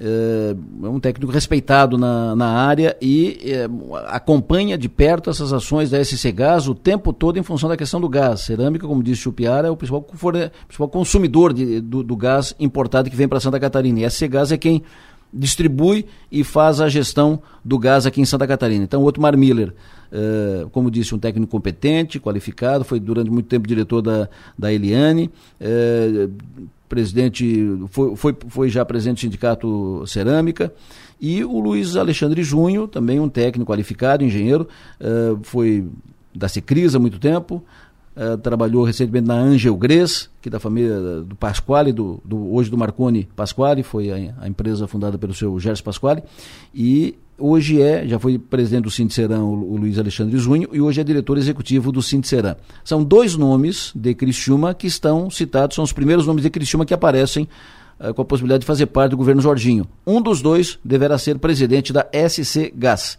Uh, inclusive cumprindo o compromisso do Jorginho assumido na Fiesc de envolver o setor produtivo nessa questão. Vejo com muitíssimo bons olhos, Adelor, até porque a gente estava falando sobre isso, a falta de representatividade aqui do Sul. Isso. É, e, e, estando com um ou com o outro, com o Zunho ou com o Miller, vai estar tá em excelentes mãos, né? Acho que traz essa a experiência, a vivência do dia a dia, na prática, né, do setor cerâmico, que é, que é extremamente importante para a economia da nossa região, e, e, e, faz esse meio de campo, né, com o empresariado, com, com o setor político, enfim. Vejo, ve, espero, torço para que vá realmente para um dos dois. São dois técnicos e esse primeiro time do Jorginho deve ser técnico. A informação que se tem é que não será um secretariado, não será um colegiado político, será um colegiado majoritariamente técnico. Inclusive a Carmen Zanotto, que é deputada federal, ela entra também, mas ela passa sem problema com nota 10 no critério uhum. técnico. Uhum. Ela é competente, qualificada, entende bem do setor. E outros nomes que estão sendo citados também estão enquadrados nessa questão técnica. É, quando é dito, e eu ouvi isso ontem com segurança, que o Jorginho não deve nomear nessa primeira fase políticos, é, quando eu ouvi isso, eu, imaginei MDB fora da, da infraestrutura. Os nomes citados são o Vonei Weber, deputado estadual aqui da região sul, e o Carlos Chiodini e o Cobalcini, que são deputados federais eleitos pelo, pelo MDB. O, o Chiodini reeleito e o Cobalcini eleito de, deputado federal. Então, uh, o MDB não, está, não estaria com uh, deputado nessa, nessa pasta. Mas é, uma, é algo a ser confirmado. Inclusive, a infraestrutura não, não deverá estar nessa primeira leva de secretários anunciados. Eu, sabe como que eu vejo isso, uh, vejo isso, Adelor? Eu vejo assim, ó, como uma estratégia, né, de primeiro anuncia uma, uma, uma leva de isso. secretários técnicos, né? E, e, gera uma boa impressão, porque os nomes que estão postos até o momento estão gerando boa impressão, estão é, causando isso. Não tem nenhuma polêmica, não tem nenhum problema envolvendo os nomes que estão sendo ventilados. É, e aí, num segundo momento, aí sim vai para as indicações políticas, né? Porque a gente sabe que, de, de todo modo, um, um governo absolutamente técnico tem lá os seus problemas, né? Então, vai, vai ter que acomodar também é, as indicações políticas. Isso é um fato. Se é, se é certo, se é o ideal, se é o que as pessoas querem, aí é outra conversa. Mas é o que é, é o que dá, é o que tem, é, o, é como funciona.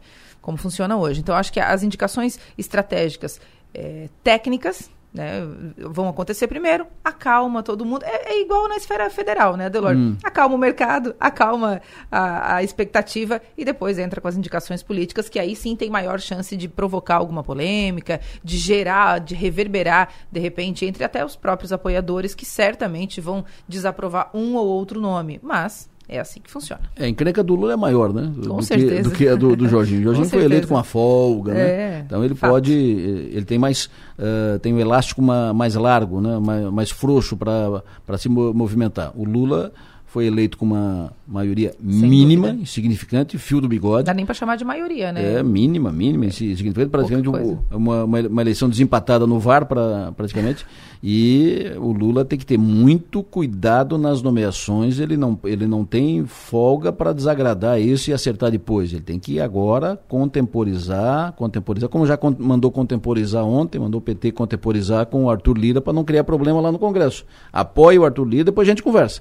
E isso está resolvido. Agora ele está nessa camisa de 11 vara para nomear o ministro da Fazenda, que dá sinais de que tem a intenção de nomear o Fernando Haddad, que vai ser uma encrenca. O, o mercado vai ficar indignado e não é com... momento para isso. É, eu acho que já aí se ele se ele é, fincar o pé nessa ideia é, esquisita de nomear o Fernando Haddad, aí sim ele vai começar, já vai começar, já vai queimar na largada e aí já começa com um problema bem sério.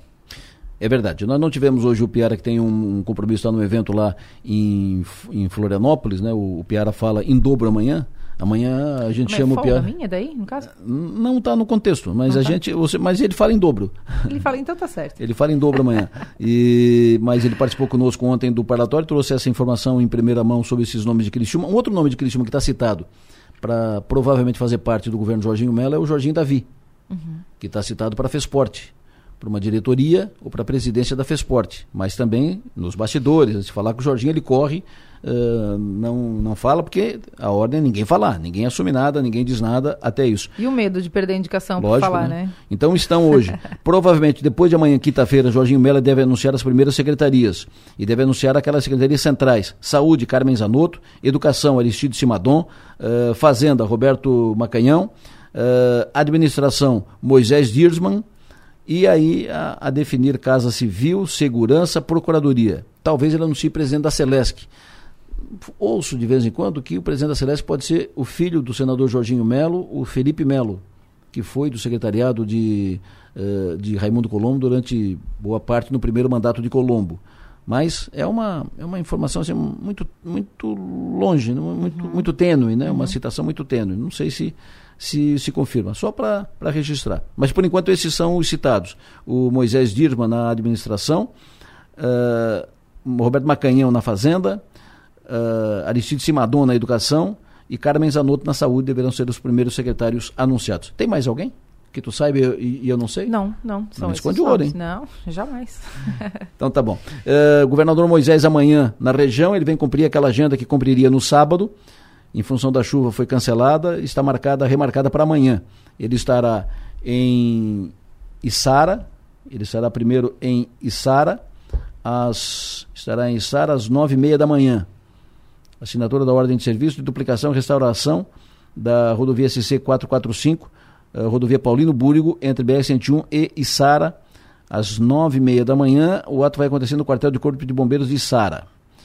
Uh, e depois ele vai a Forquilinha.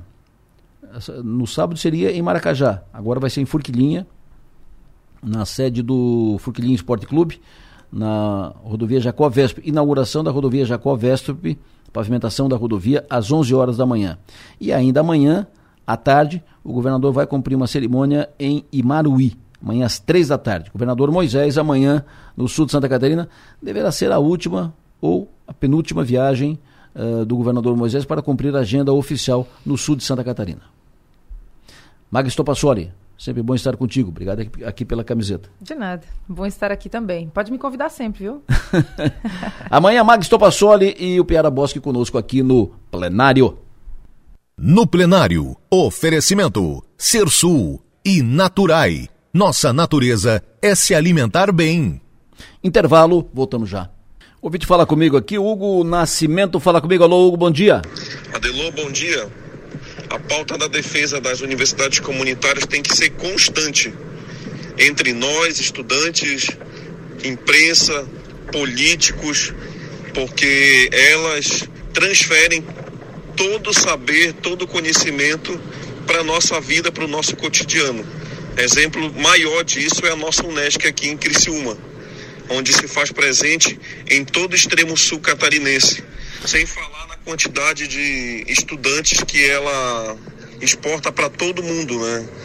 Esse é o Hugo, concordo plenamente, Hugo, assina embaixo e temos essa relação com, com a Unesc de apoio às suas, entendendo a importância da Unesc, então apoio às suas bandeiras, suas lutas, suas, seus projetos. Eh, isso não é. Ah, mas tem a, outra faculdade, a outra. Sim, tem. Mas a única faculdade comunitária é a Unesc. Uh, a única fa faculdade comunitária em que os recursos uh, são usados 100%, tem que ser usados 100% para ensino, pesquisa, é a Unesc. As outras faculdades que existem são uh, privadas e não há nenhum problema disso, mas são características diferentes, mundos diferentes. Então, é a única universidade comunitária da, da região e merece sim estar uh, ser sempre apoiada. Estamos matriculados nesse compromisso de apoiar as ações da nossa universidade. 8h37, Márcio Sônigo. O tempo como é que fica, professor? Adelor Lessa, vice da Rádio São Maior, bom dia para todos. Então, nós aqui, a previsão, ela, ela até ela foi muito foi muito certeira, que dizia que aqui para o sul do estado a chuva seria um pouco maior nos costões de serra, nessa parte mais baixa e praia choveria menos, e a tendência para hoje, Adelor, é chuva, é chuva, viu? Ali para a região também de Guaratuba, de Piraberaba, de Joinville, chove nos próximos dias também. O volume acumulado previsto é bastante alto, ele ultrapassa facilmente os 200 milímetros. Então, o, falando sobre o tempo de maneira geral, vamos ter tempo hoje, tempo nublado, sujeito a chuvas. Agora cedo tinha o sol aparecendo em alguns locais, mas a, considere um dia então sujeito a pancadas de chuva, temperatura máxima nos 24, 25 graus. Amanhã, quarta-feira também, com chuvas durante o dia. Amanhã a chuva vai até intensificar aqui na região, viu, gente? Amanhã, quarta-feira, mais para tarde e noite, na virada de quarta para quinta-feira, a chuva intensifica aqui no sul do estado. Então, hoje ainda é uma chuva tranquila. Amanhã pela manhã também chove tranquilamente. Agora, pela manhã à tarde, amanhã à noite, a chove aqui na região com um pouco mais de volume. Quinta-feira ainda chove também em qualquer momento. E a partir da sexta-feira, gente, aqui para nós, o tempo começa a estabilizar um pouco, ou pelo menos ele começa a ajeitar um pouco mais assim, ó. De manhã com tempo melhor, com sol aparecendo, e chuvas de final de tarde, chuvas de verão no, na sexta-feira, no sábado, domingo, segunda. Então, o nosso risco que maior, Delor, vai até quinta-feira praticamente. Aí da sexta-feira, eu espero aqui pela previsão que ainda, ainda chove sim, chove pancadas fortes, mas mais de final de tarde, com trovada. E a temperatura sobe muito na quinta-feira, vai a 30 graus, na sexta-feira já vai aos 32, no final de semana vai aos 34, 35. Então, gente, olhando aqui a previsão, olha, indo até o dia 10 de, de, de dezembro, sempre alguma chuva em qualquer, em, em, algum momento do dia, tá? Sendo que o maior perigo é até quinta-feira, Adelor Lessa. Previsão do tempo. Oferecimento. Clínica Odontológica. Doutor André Lima.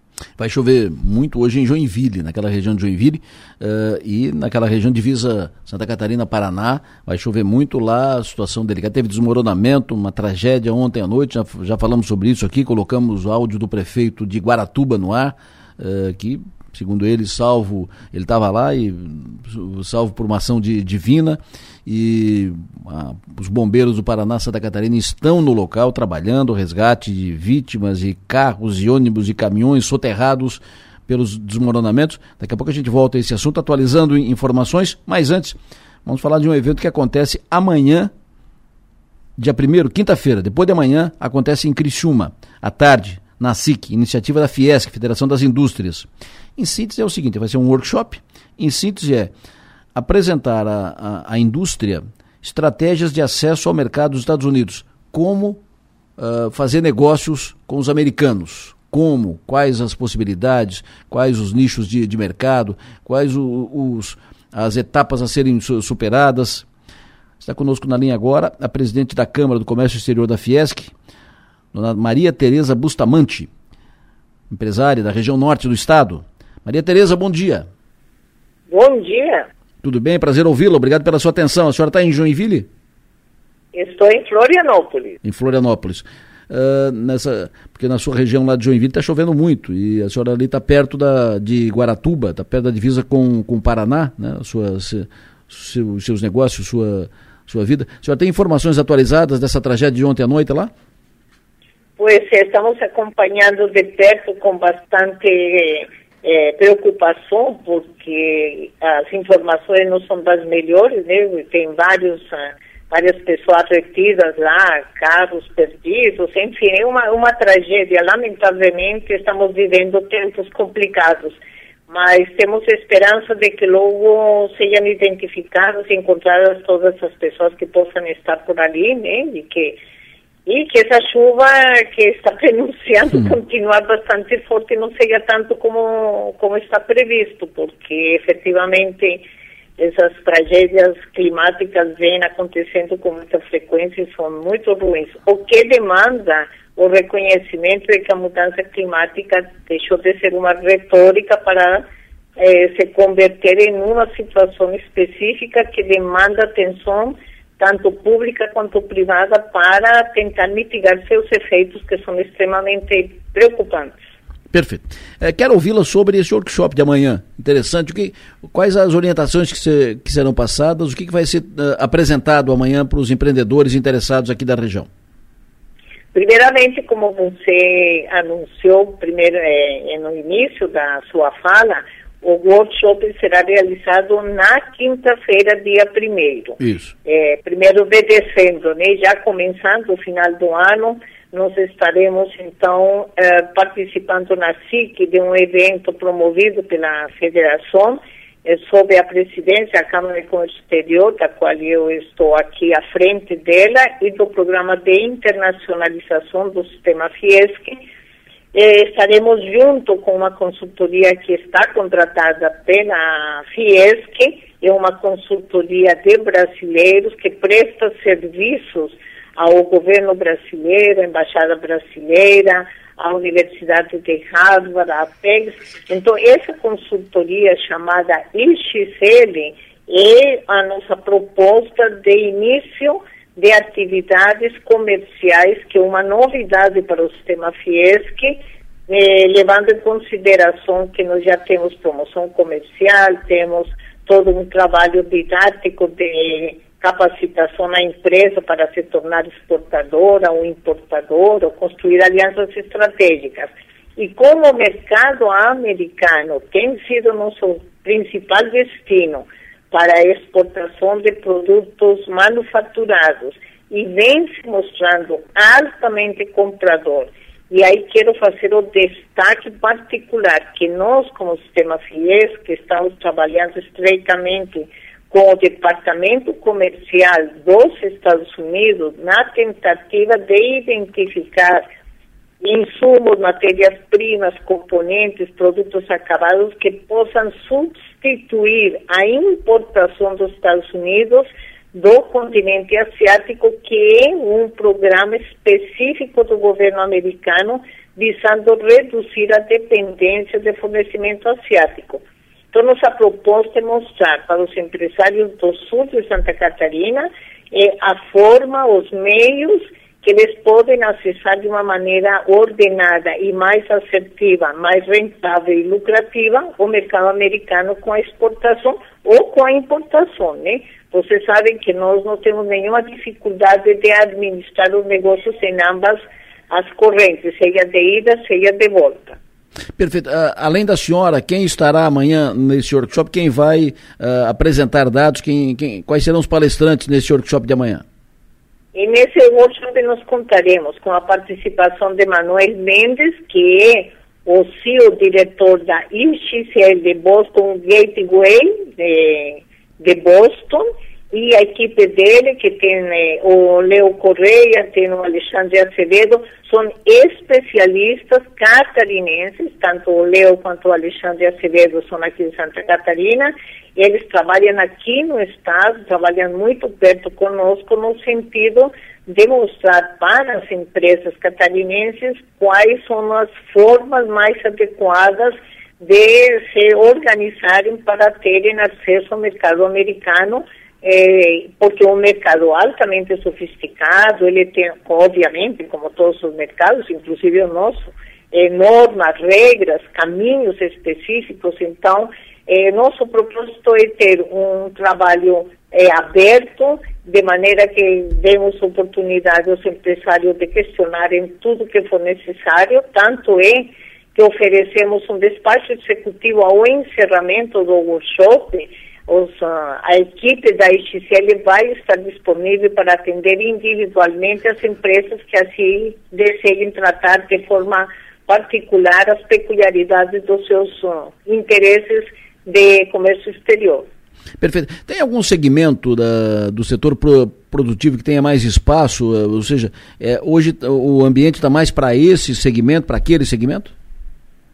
Olha, o mercado americano está bastante comprador para vários sítios. Obviamente que nós temos o metal mecânico, né, tudo que são partes, peças, componentes para o setor de máquinas e equipamentos, para o setor automotivo é altamente comprador, para produtos alimentícios, sem lugar a dúvida, esse é o carro-chefe, produtos já prontos para consumo, né? É, cumprindo todas as normas exigidas pela FDA, que é o órgão americano, que não é um processo complicado, Aí aproveito para esclarecer que o registro de produtos alimentícios na FDA conta com nossa cobertura, inclusive gratuita, aqui nós oferecemos isso para as empresas catarinenses e também para uh, o setor eh, de vestiário. Tem muita empresa que está exportando, principalmente o ramo de roupa infantil, eh, vestiário masculino, um pouco mais sofisticado, né? É, vestiário feminino. Então, é, assim, o mercado americano é altamente comprador. Por exemplo, nós identificamos uma compra bastante alta agora por conta da Copa de camisetas esportivas, por exemplo. Então, eh, cada momento abre nichos de mercado interessantes e é ficar atento, ter que encontrar a forma correta de entrar nesse mercado, porque uma vez que você entra, não pode ter uma gangorra de entrar e sair, tem que ter uma continuidade. Para o mercado americano, como para qualquer mercado, o fornecimento ele tem que ser contínuo. E tem que aproveitar algumas alternativas de eh, redução de impostos que se tem pelo Sistema Geral de Preferências, que não cobra imposto para alguns produtos eh, quando são brasileiros, enfim, toda essa, toda essa cobertura, esse suporte de informação e de meios e formas é que nós propomos a oferecer para o empresário catarinense. E dia primeiro de dezembro, a partir das 14 horas na SIC, nós estaremos aguardando pelos empresários da região sul. Perfeito. A senhora é argentina? Eu sou uma brasileira nascida na Colômbia. Na Colômbia. Uh, e está aqui há quanto tempo? Algumas décadas já. Mas eu sou aqui no mundo, viu? Foi um prazer ouvi-la. Muito obrigado pelo, pela sua atenção conosco, parabéns pelo trabalho que faz na, na Fiesc e seja bem-vinda a Criciúma na quinta-feira. Muito obrigada. Queria só deixar um aviso, se me permitem. Claro. Amanhã, dia 30, amanhã sim, dia 30 de novembro, a partir das 8 horas, estaremos realizando um workshop de atualização de temas de comércio exterior que são relevantes para as empresas. Então, convidamos os empresários ouvintes a estar aqui conosco na sede da Fiesta em Florianópolis, das 8 ao Teremos participantes da Receita Federal, da Aduana, da Secretaria de Comércio Exterior. Vamos mostrar como é que estão os avanços do Portal Único de Comércio Exterior para as importações, para as exportações, enfim, são todos temas necessários de atualização. Então, agradeço a oportunidade sempre aqui às ordens. Perfeito. Maria Tereza Bustamante, que é presidente da Câmara de Comércio Exterior da Fiesc. O workshop acontece amanhã, a partir da 1h30, 2 da tarde, na Associação Empresarial de Criciúma. 8h50, Enio atualiza informações lá sobre esse, essa tragédia lá em, em Guaratuba. Eu recebi há pouco uma, um, um vídeo de um, um, cidadão que me passou sobre uma, é uma, o vídeo mostra uma carreta parcialmente soterrada e ele conta o seguinte. Esse aqui é o ponto da tragédia. Esse aqui é o local. A gente encontra uma primeira carreta aqui. É a segunda carreta que esse motorista ainda ele fez o L. Isso aqui é tudo a pista. Tem a terceira carreta, é uma cena impressionante que a gente encontra aqui no local. A primeira equipe de reportagem a chegar aqui no ponto dessa tragédia. Olha o estado que ficou aqui esse carro.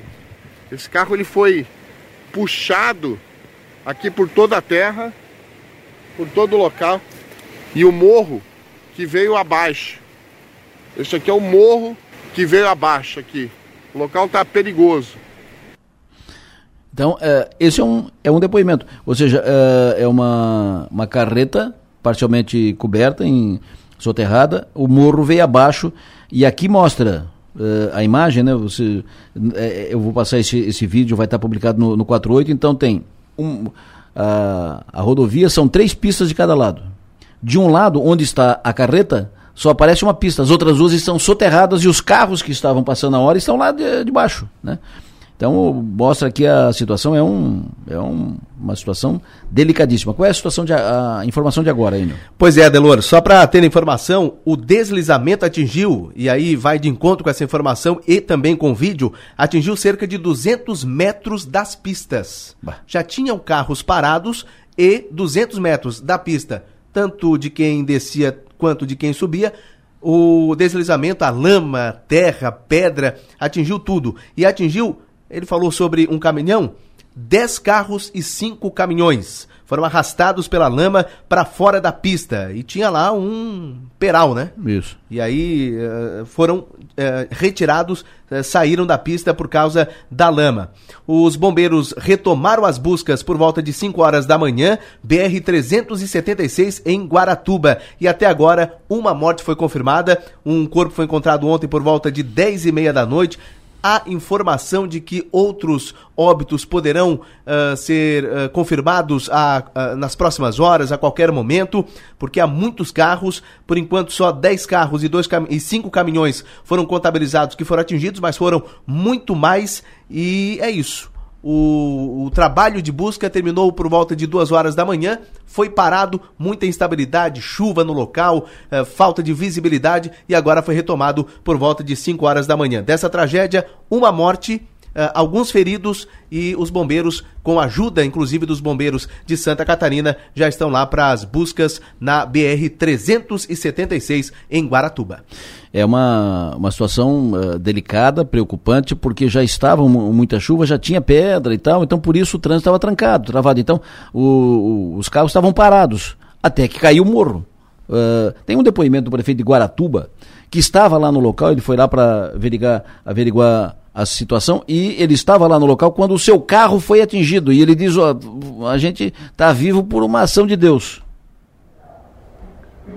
Oi pessoal, Roberto Justus, estou falando aqui de Garuva, no posto de combustível. Só, isso, dá, dá um pause. É, ele já está em Garuva, porque por, é, o Roberto Justus é o prefeito de, de Guaratuba, então ele, ele, ele conseguiu sair e avançou um pouco, entrou em Santa Catarina, Garuva já é Santa Catarina, ele parou no posto de gasolina para gravar esse vídeo.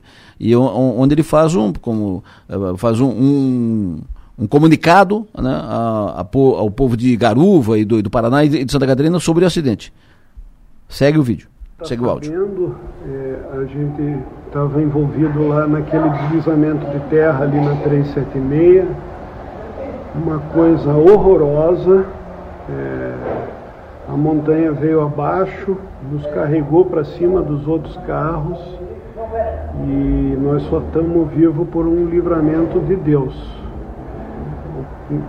Tanto eu quanto o Cláudio aqui, o nosso motorista, é, não nos machucamos, mas muita gente deve ter se machucado porque é muita, muita terra, muita pedra é, que veio para cima de todos os carros. Eu não sei como ela nos ergueu.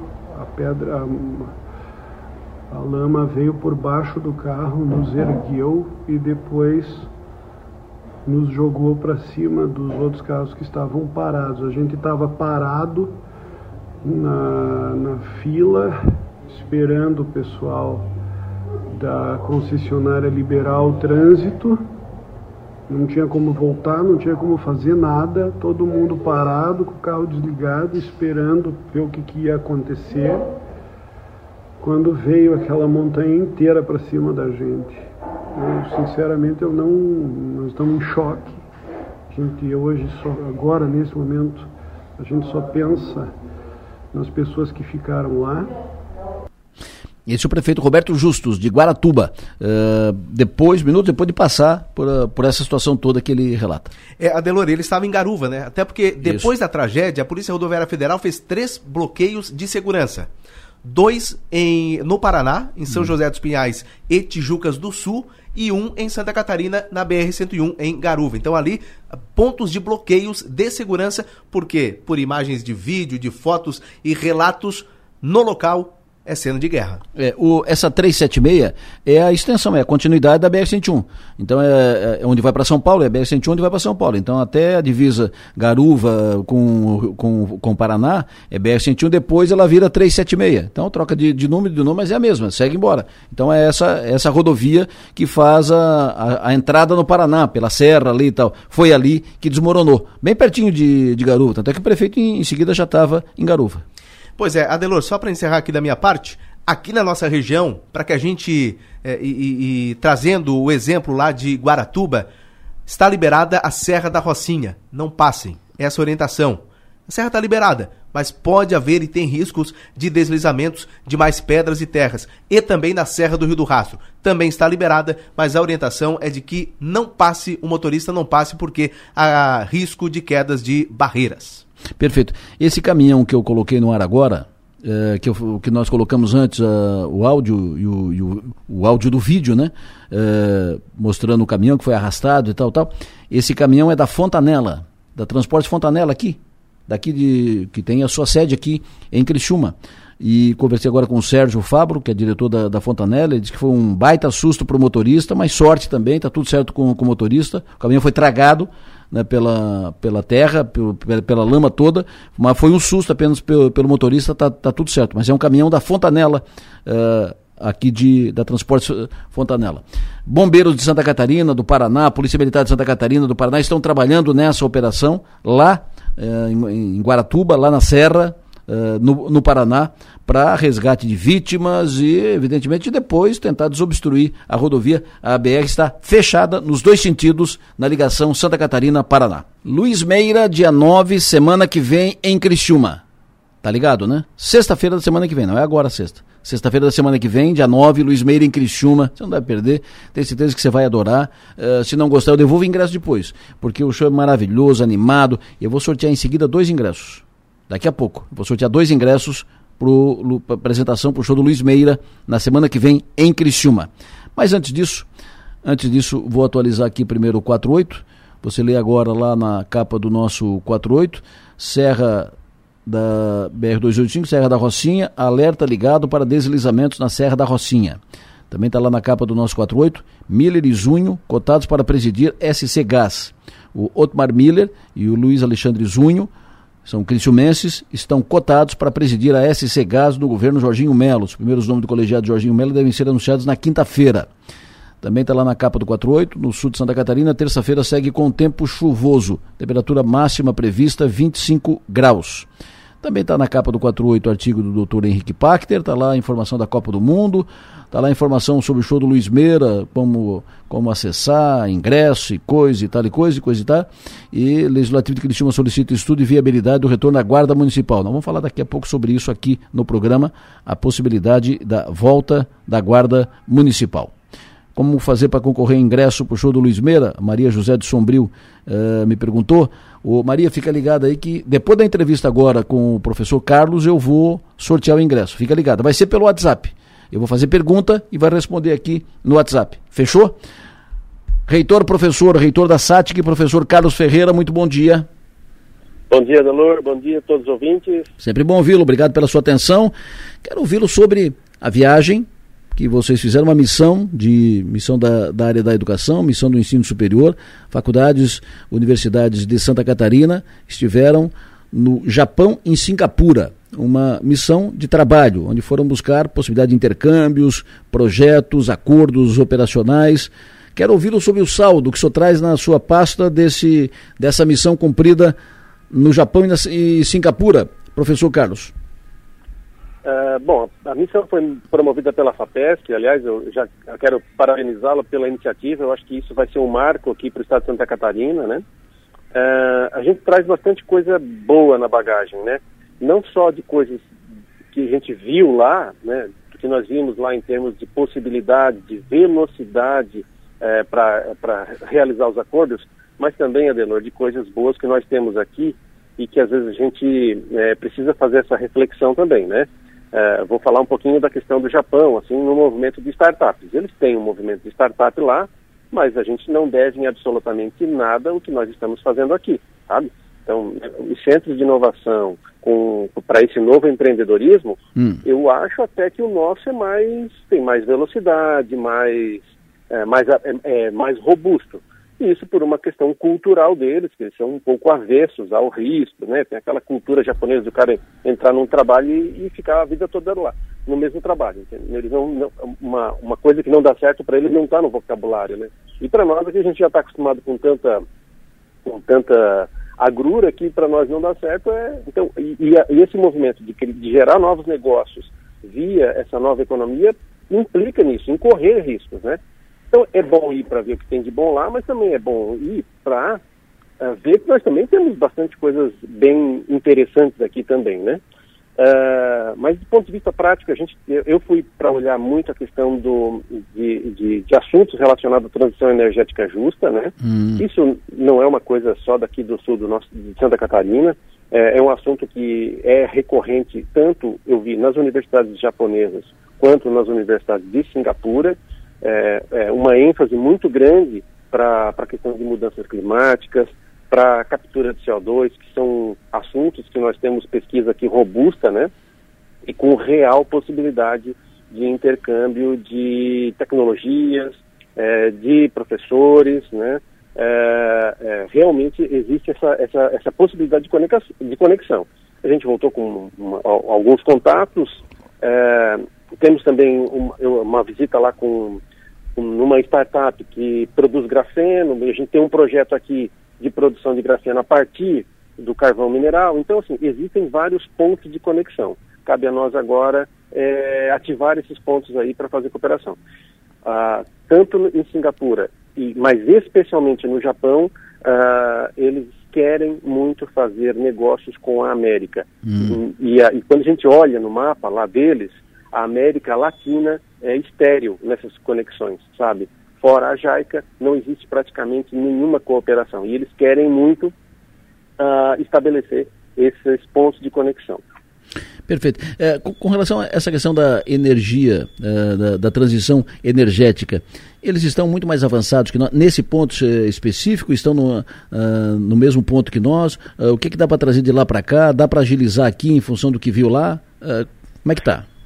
Bom, é, tem duas, duas questões que eu, que, eu, que eu identifiquei. A primeira, é, eles têm uma rota para captura de CO2 diferente da nossa, mas é, eu, eu, pelo que eu entendi, nós estamos no mesmo ponto, sabe? Hum. Eles têm um projeto de captura de CO2 que ele é, ele, ele é, é, eficiente, ou seja, ele, ele tecnicamente ele é, ele já a gente consegue capturar, mas agora se trabalha para ele ser viável economicamente é o ponto que nós estamos. Nós usamos uma tecnologia, que é através das eólicas, e eles usam uma outra tecnologia lá diferente.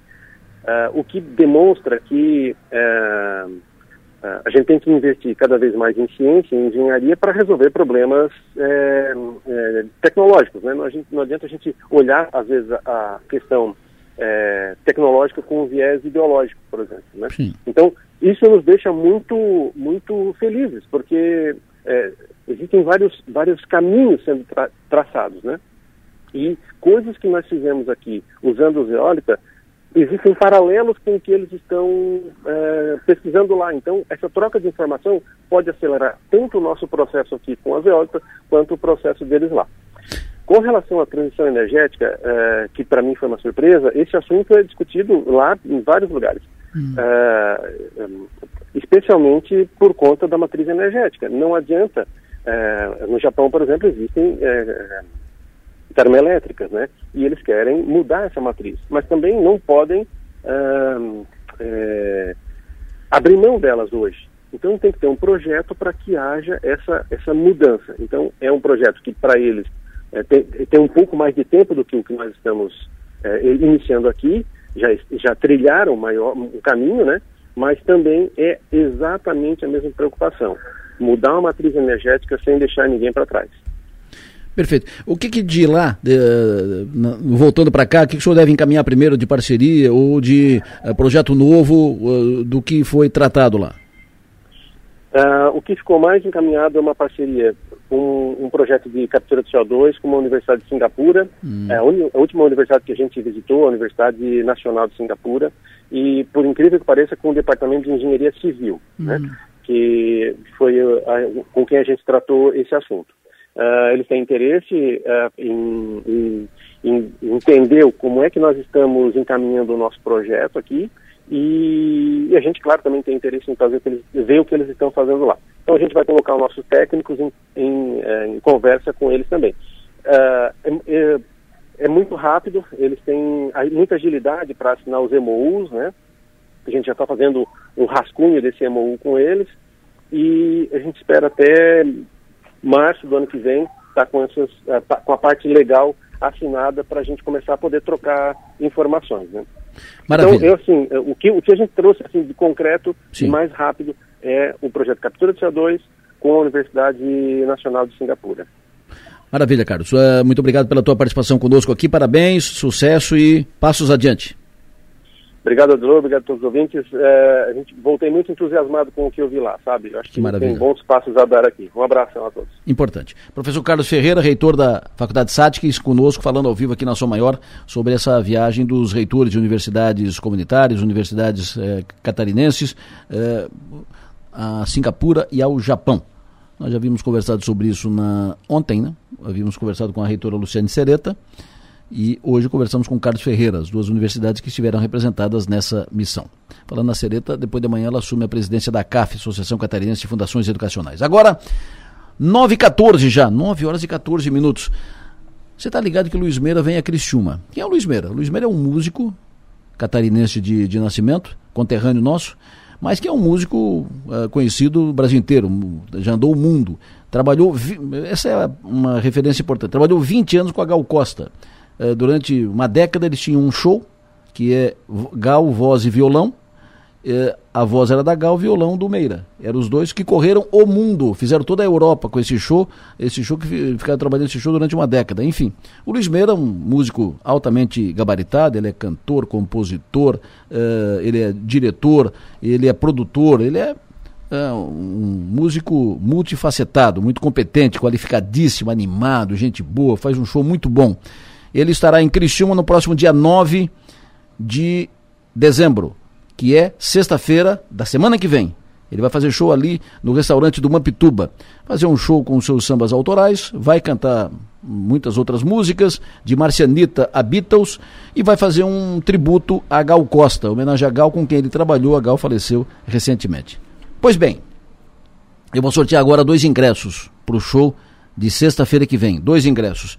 Você pode responder para mim aqui para uh, ganhar o ingresso. Os primeiros dois que responderem para mim aqui no 999847027 ganham o ingresso. Respondeu o quê? Respondeu o seguinte: uma das músicas autorais, músicas do, do Meira, eh, ele fala do Borogodó.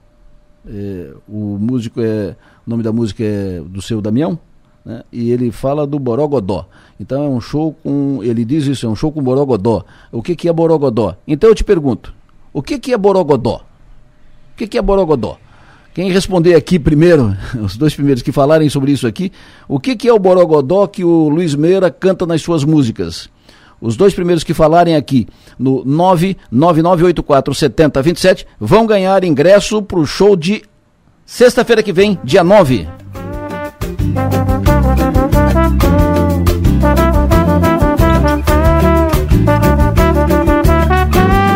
Seu Damião já tem pra mais de 70, mas não aparenta, nunca tá na pior. Sempre aprumado, perfumado e sorrindo. Sapato branco, um belo paletó. Quando ele adentra, a mulherada se esquenta, formando fila pra dançar forró. E ele atende a clientela seleta, com seu estilo sem alteração. Seu Damião é mestre de capoeira, lecionou na gafieira, dança de salão. Foi condecorado como raridade, bem dotado havia agrado sem contestação. Seu Damião, me conte seu segredo, que eu sou muito tímido, ando muito só. Ele falou bem humorado e sorrindo. O nome disso, menino, é Borogodó. Borogodó, Borogodó, menino. O nome disso, menino, é Borogodó. Borogodó, Borogodó, menino. O nome disso, menino, é Borogodó. Boró, Boró, Borogodó. É tudo isso. É tudo isso. O pessoal já acertou aqui. Primeiro que acertou aqui foi a Maria José de Sombrio. Ô Maria, tudo bem? E aí, Maria? Maria José de Sombrio, ela me escreveu o seguinte: Borogodó é carinho, é atração e tal. É tudo isso mesmo, Maria. É tudo isso. É, ela tem o celular final 3997. Ela está na lista Maria José de Sombrio. Então, como tu mora em Sombrio, Maria, tu não precisa, é, não precisa vir buscar o ingresso aqui. Tu vai lá, eu vou estar na porta e o teu nome vai estar comigo e tu vai acessar o show do Luiz Beira na, no sábado, na sexta-feira da semana que vem, dia 9. Eu vou estar lá na, na porta no restaurante do Mampituba. Restaurante do Cisos do Mampituba. Show do Luiz Meira, viu, Maria José? E o outro que mandou mensagem para mim, acertando, definindo o que é Borogodó. Esse mandou mensagem de áudio, ele disse assim, ó. Bom dia, Delor Lessa. Borogodó é a malandragem, é o swing, é a malemolência do, do malandro. Essa é a definição do, do Borogodó. É tudo isso também. Esse é o ouvinte que tem uh, celular final 6510. Me passa o nome aqui no WhatsApp, teu nome uh, completo, para também entrar na lista. É o Zé Luiz. Pois não, Zé Luiz? Ganhou ingresso para o show do Luiz Meira no próximo dia 9, no restaurante do Mampituba. Olha, quem for esse show vai gostar vai gostar. É um show maravilhoso. Quem quiser comprar ingresso para o show, você pode acessar no site topedindoingressos.com. Topedindoingressos.com, ingresso a 60 reais. E tem número limitado, porque é no restaurante, então a gente faz fazer um show mais intimista para poucas pessoas. Então, tem número limitado. Ingressos no topedindo.com. Muito só. Ele falou bem humorado e sorrindo o nome disso, menino, é Borogodó. Borogodó, Borogodó, menino. O nome disso, menino, é Borogodó. Borogodó, Borogodó, menino. O nome disso, menino, é Borogodó. Borogodó, Borogodó, menino. O nome disso, menino, é Borogodó. Borogodó, Borogodó, menino.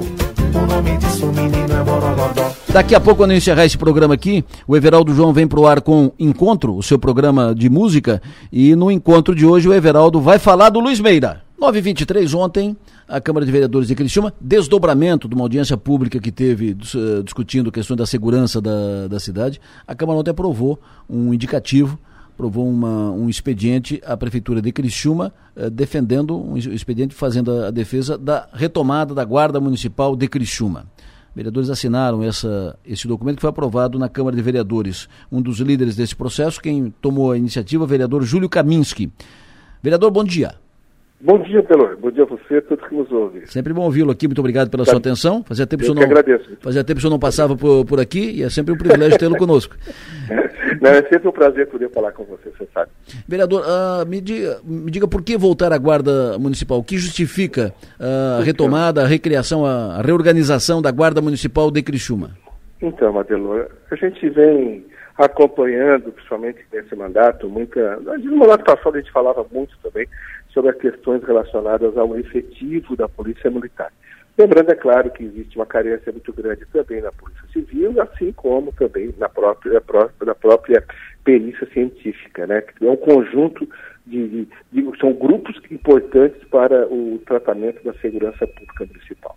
Ocorre que, você lembra perfeitamente, em janeiro de 2017, né, quando nós é, extinguimos a guarda, a guarda municipal, eu estava na Câmara naquele momento, acabou, votei a favor da extinção naquela época, por uma série de fatores em que as partes acabavam eh, contribuindo para que não tivesse efetividade naquele trabalho. E agora, a, e a gente vem tratando agora de novo sobre efetivos. Lembrando que eu acho que o município de Criciúma, ele tem um, um, um ele, ele, deveria ter um efetivo, se não me falha a memória, Adelor, em torno de 305. Hoje nós estamos aí com 230 aproximadamente, o estado de Santa Catarina prepara 500 por ano e normalmente vem um para Criciúma. Vou tratar especificamente da nossa cidade. Vem um. E temos aí todo ano cinco a seis que acabam indo, se aposentam para reserva, se aposentam. Ou seja, nós vamos chegar um momento em que nós não teremos mais policiais na rua, nós não teremos mais policiais efetivos, por conta dessa, dessa, dessa troca que está acontecendo desproporcionalmente. E é claro que estamos secando gelo na medida que a gente vive brigando por aumento de efetivo. Sim. Então, mais do que nunca, né, e em decorrência da quantidade de furtos, daqueles problemas que estão acontecendo é, diuturnamente, que você às vezes é, é, também comenta na rádio, nós precisamos tomar uma atitude, precisamos fazer algo que possa, de fato, ou não é nem resolver, mas amenizar o sofrimento das pessoas ou criar uma, uma proteção maior. Então, o que está acontecendo, Adelor? Aproveitamos a audiência pública do dia 17, promovida pelo Saled e pelo Márcio, e lá a gente fez o seguinte: vamos fazer uma proposição. Como o município está tendo muito prejuízo financeiro por conta dos problemas de furto, etc., por que não fazer um estudo de viabilidade e retornar com a guarda municipal? É claro, uma guarda é, mais efetiva, uma guarda preparada, enfim, uma estrutura que nós temos, que poderíamos fazer baseado em outros modelos que nós temos no estado de Santa Catarina, sem ir muito longe. Nós temos hoje 17 cidades de Santa Catarina que, que tem um, um, um modelo para nos, nos mostrar como funciona é, ou procurar aquele modelo que melhor se adequa à nossa realidade. Então, eu acho que essa foi a ideia.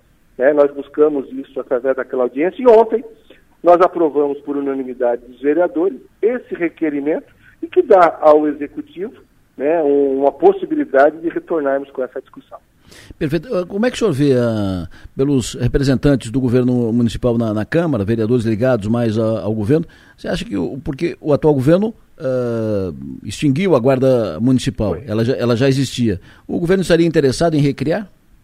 Não, não, não, a questão é a seguinte, em relação aos vereadores, lá eu vejo é, bastante interesse da parte deles né, na, na, nessa, nessa, nessa, nessa alternativa. Eu vejo, né? Tanto é que as manifestações são sempre nesse sentido. Certo. Então, o que, o que eu entendo é agora, claro, que o executivo também precisa avaliar isso, criar um orçamento para isso, enfim, e dar o start para esse processo. Eu acho que tem que haver boa vontade. É claro que o próprio o, o, o executivo, o, o, governo atual, foi quem extinguiu em 2017 quando estava lá dentro.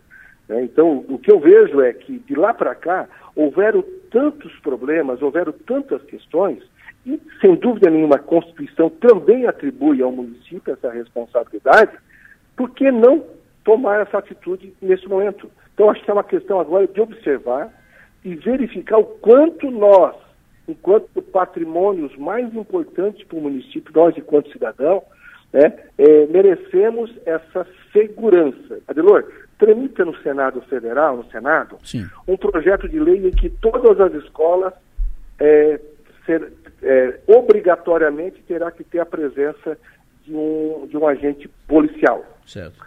Perfeito? Certo. Ora, e é um projeto que, na minha compreensão, vai ser aprovado. Vai ser aprovado. Então, mais do que nunca, nós precisamos buscar, aí, através da segurança pública, dos recursos, buscar alternativas, porque realmente nós precisamos ter segurança. Segurança para andar na rua, segurança das nossas propriedades, segurança no, no direito de ir e vir. Eu acho que está aí uma opção né, para a gente ficar sempre batendo na mesma tecla. Falta efetivo, falta efetivo, falta efetivo, e nós vamos ter o quê? Um por ano, perdendo mais cinco? Isso. Eu acho que não dá mais. Eu acho que o município precisa, de fato, avaliar isso com muita cautela, né, com um estudo de viabilidade muito forte, e aí dentro disso a gente poder é, considerar essa, essa oportunidade que está surgindo assim, e dando mais segurança. Aliás, na audiência pública, Delor, se tu me permitir ainda, claro, claro né? Claro. É, na audiência pública foi trazido números que o próprio município tem tido é, um, um, gasto muito grande por conta dos prejuízos que os, os, o, o, os corriqueiros furtos têm acontecido nessa cidade. É, e falava-se em 2 milhões, eu não sei se relativo ao mês de outubro, no mês anterior. Tá? Veja bem, cara, 2 milhões é muita grana, é muito hum, dinheiro. É verdade. É, eu acho que por, por, talvez por a metade disso você consiga viabilizar um, um número de efetivo é, importante né, por, por, responsabilidade do próprio município. Está aí, quem sabe possamos ter aí no futuro um, uma Secretaria de Segurança Pública Municipal, né, fazendo um trabalho coletivo com todos, todos, que, todos que compreendem a segurança do município. Talvez, quem sabe. Né, Delor? Eu acho que é por aí o caminho, eu acho que a gente precisa considerar essa proposta que a Câmara de Vereadores levantou através dessa audiência pública. Perfeito, vereador Camisco. Muito obrigado pela sua atenção, parabéns pela iniciativa, sucesso e que tenha uma boa tramitação. Sucesso e energia. Obrigado, Adelor. Obrigado a você e a todos os seus ouvintes. Forte abraço. Vereador Júlio Kaminski falando conosco aqui ao vivo na Som Maior. Importante essa proposta. É importante essa, essa sugestão a ser pensada e avaliada. A Câmara não decide. A Câmara sugere. Neste caso, apresentou requerimento ao governo municipal. O prefeito Salvar, evidentemente, vai analisar essa proposta, vai discutir com, seu, com os seus liderados, com o seu time lá e depois a prefeitura vai se posicionar em atender ou não a sugestão que vai da Câmara de Vereadores. Mas é uma ideia para enfre enfrentamento a essa questão da insegurança na cidade, que está aí, está aí. Todo, toda semana você ouve gente falando aqui, roubaram fio de cobre, invadiram não sei o que, fizeram não sei o que, roubaram fio de cobre, tiraram... Alguma coisa tem que fazer, não pode ficar assim solto, né? Coronel Cabral, bom dia. Bom dia, Delor. Bom dia a você, ouvinte Som Maior. A segurança pública é um tema que, de forma praticamente diária, está em pauta na imprensa brasileira. A sensação de insegurança somada ao medo está presente na vida de grande parte da sociedade civil brasileira, principalmente nos grandes centros urbanos. Em tempos de troca de governo, novamente se fala em alterar o sistema de segurança pública no Brasil, em especial com a ideia de desmilitarização da Polícia Militar. Por isso, entendo ser salutar, de forma sucinta e rápida, lembrar ao ouvinte Som Maior como está estruturada em nossa Constituição a segurança pública em nosso país. Exercida para a preservação da ordem pública e da incolumidade das pessoas e do patrimônio, a segurança pública é composta pelos seguintes órgãos: Polícia Federal, que se destina a apurar as infrações penais de âmbito nacional, como contrabando, descaminho, tráfico de entorpecentes, possuindo também como missão a apuração de infrações penais que atentem contra bens e serviços da União e de suas entidades, além de apurar infrações cuja prática tenha repercussão interestadual ou internacional.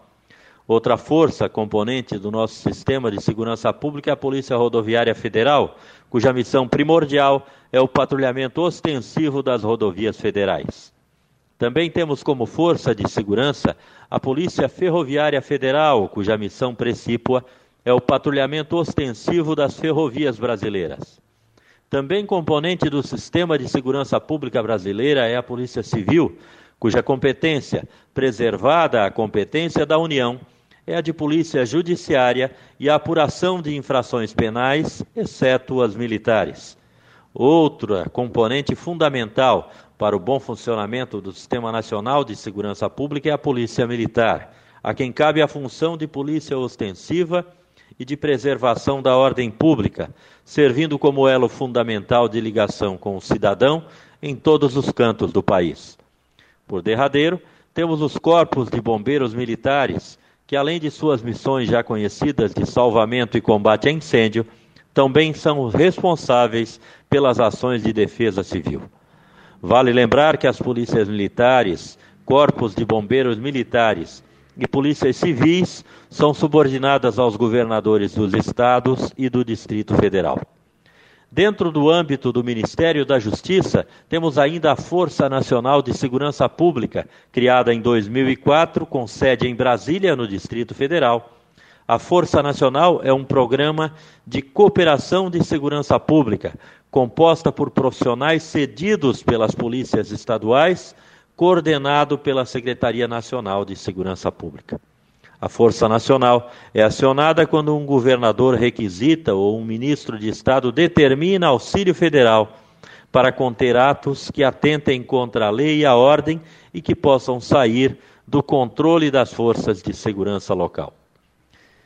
Enfim, esta é a nossa organização em termos de mecanismo policial previsto constitucionalmente e que estão aí no nosso dia a dia buscando manter de pé o difícil sistema de segurança pública brasileiro. Por hoje é isto. Minha continência a todos e até nosso próximo comentário. Cidadania e Segurança. Oferecimento: Celesp, Materiais Elétricos e Iluminação. E Ceprag, Cooperativa de Eletricidade de Praia Grande. Final do programa de hoje. Muito obrigado pela audiência de todos vocês. Lembrando sempre que o nosso papel nesta vida é ser e fazer feliz. Anuncio, na sequência, Everaldo João. Hoje ele fala do Luiz Meira, a nossa atração da semana que vem, dia 9, show de Luiz Meira em Criciúma. Bom dia!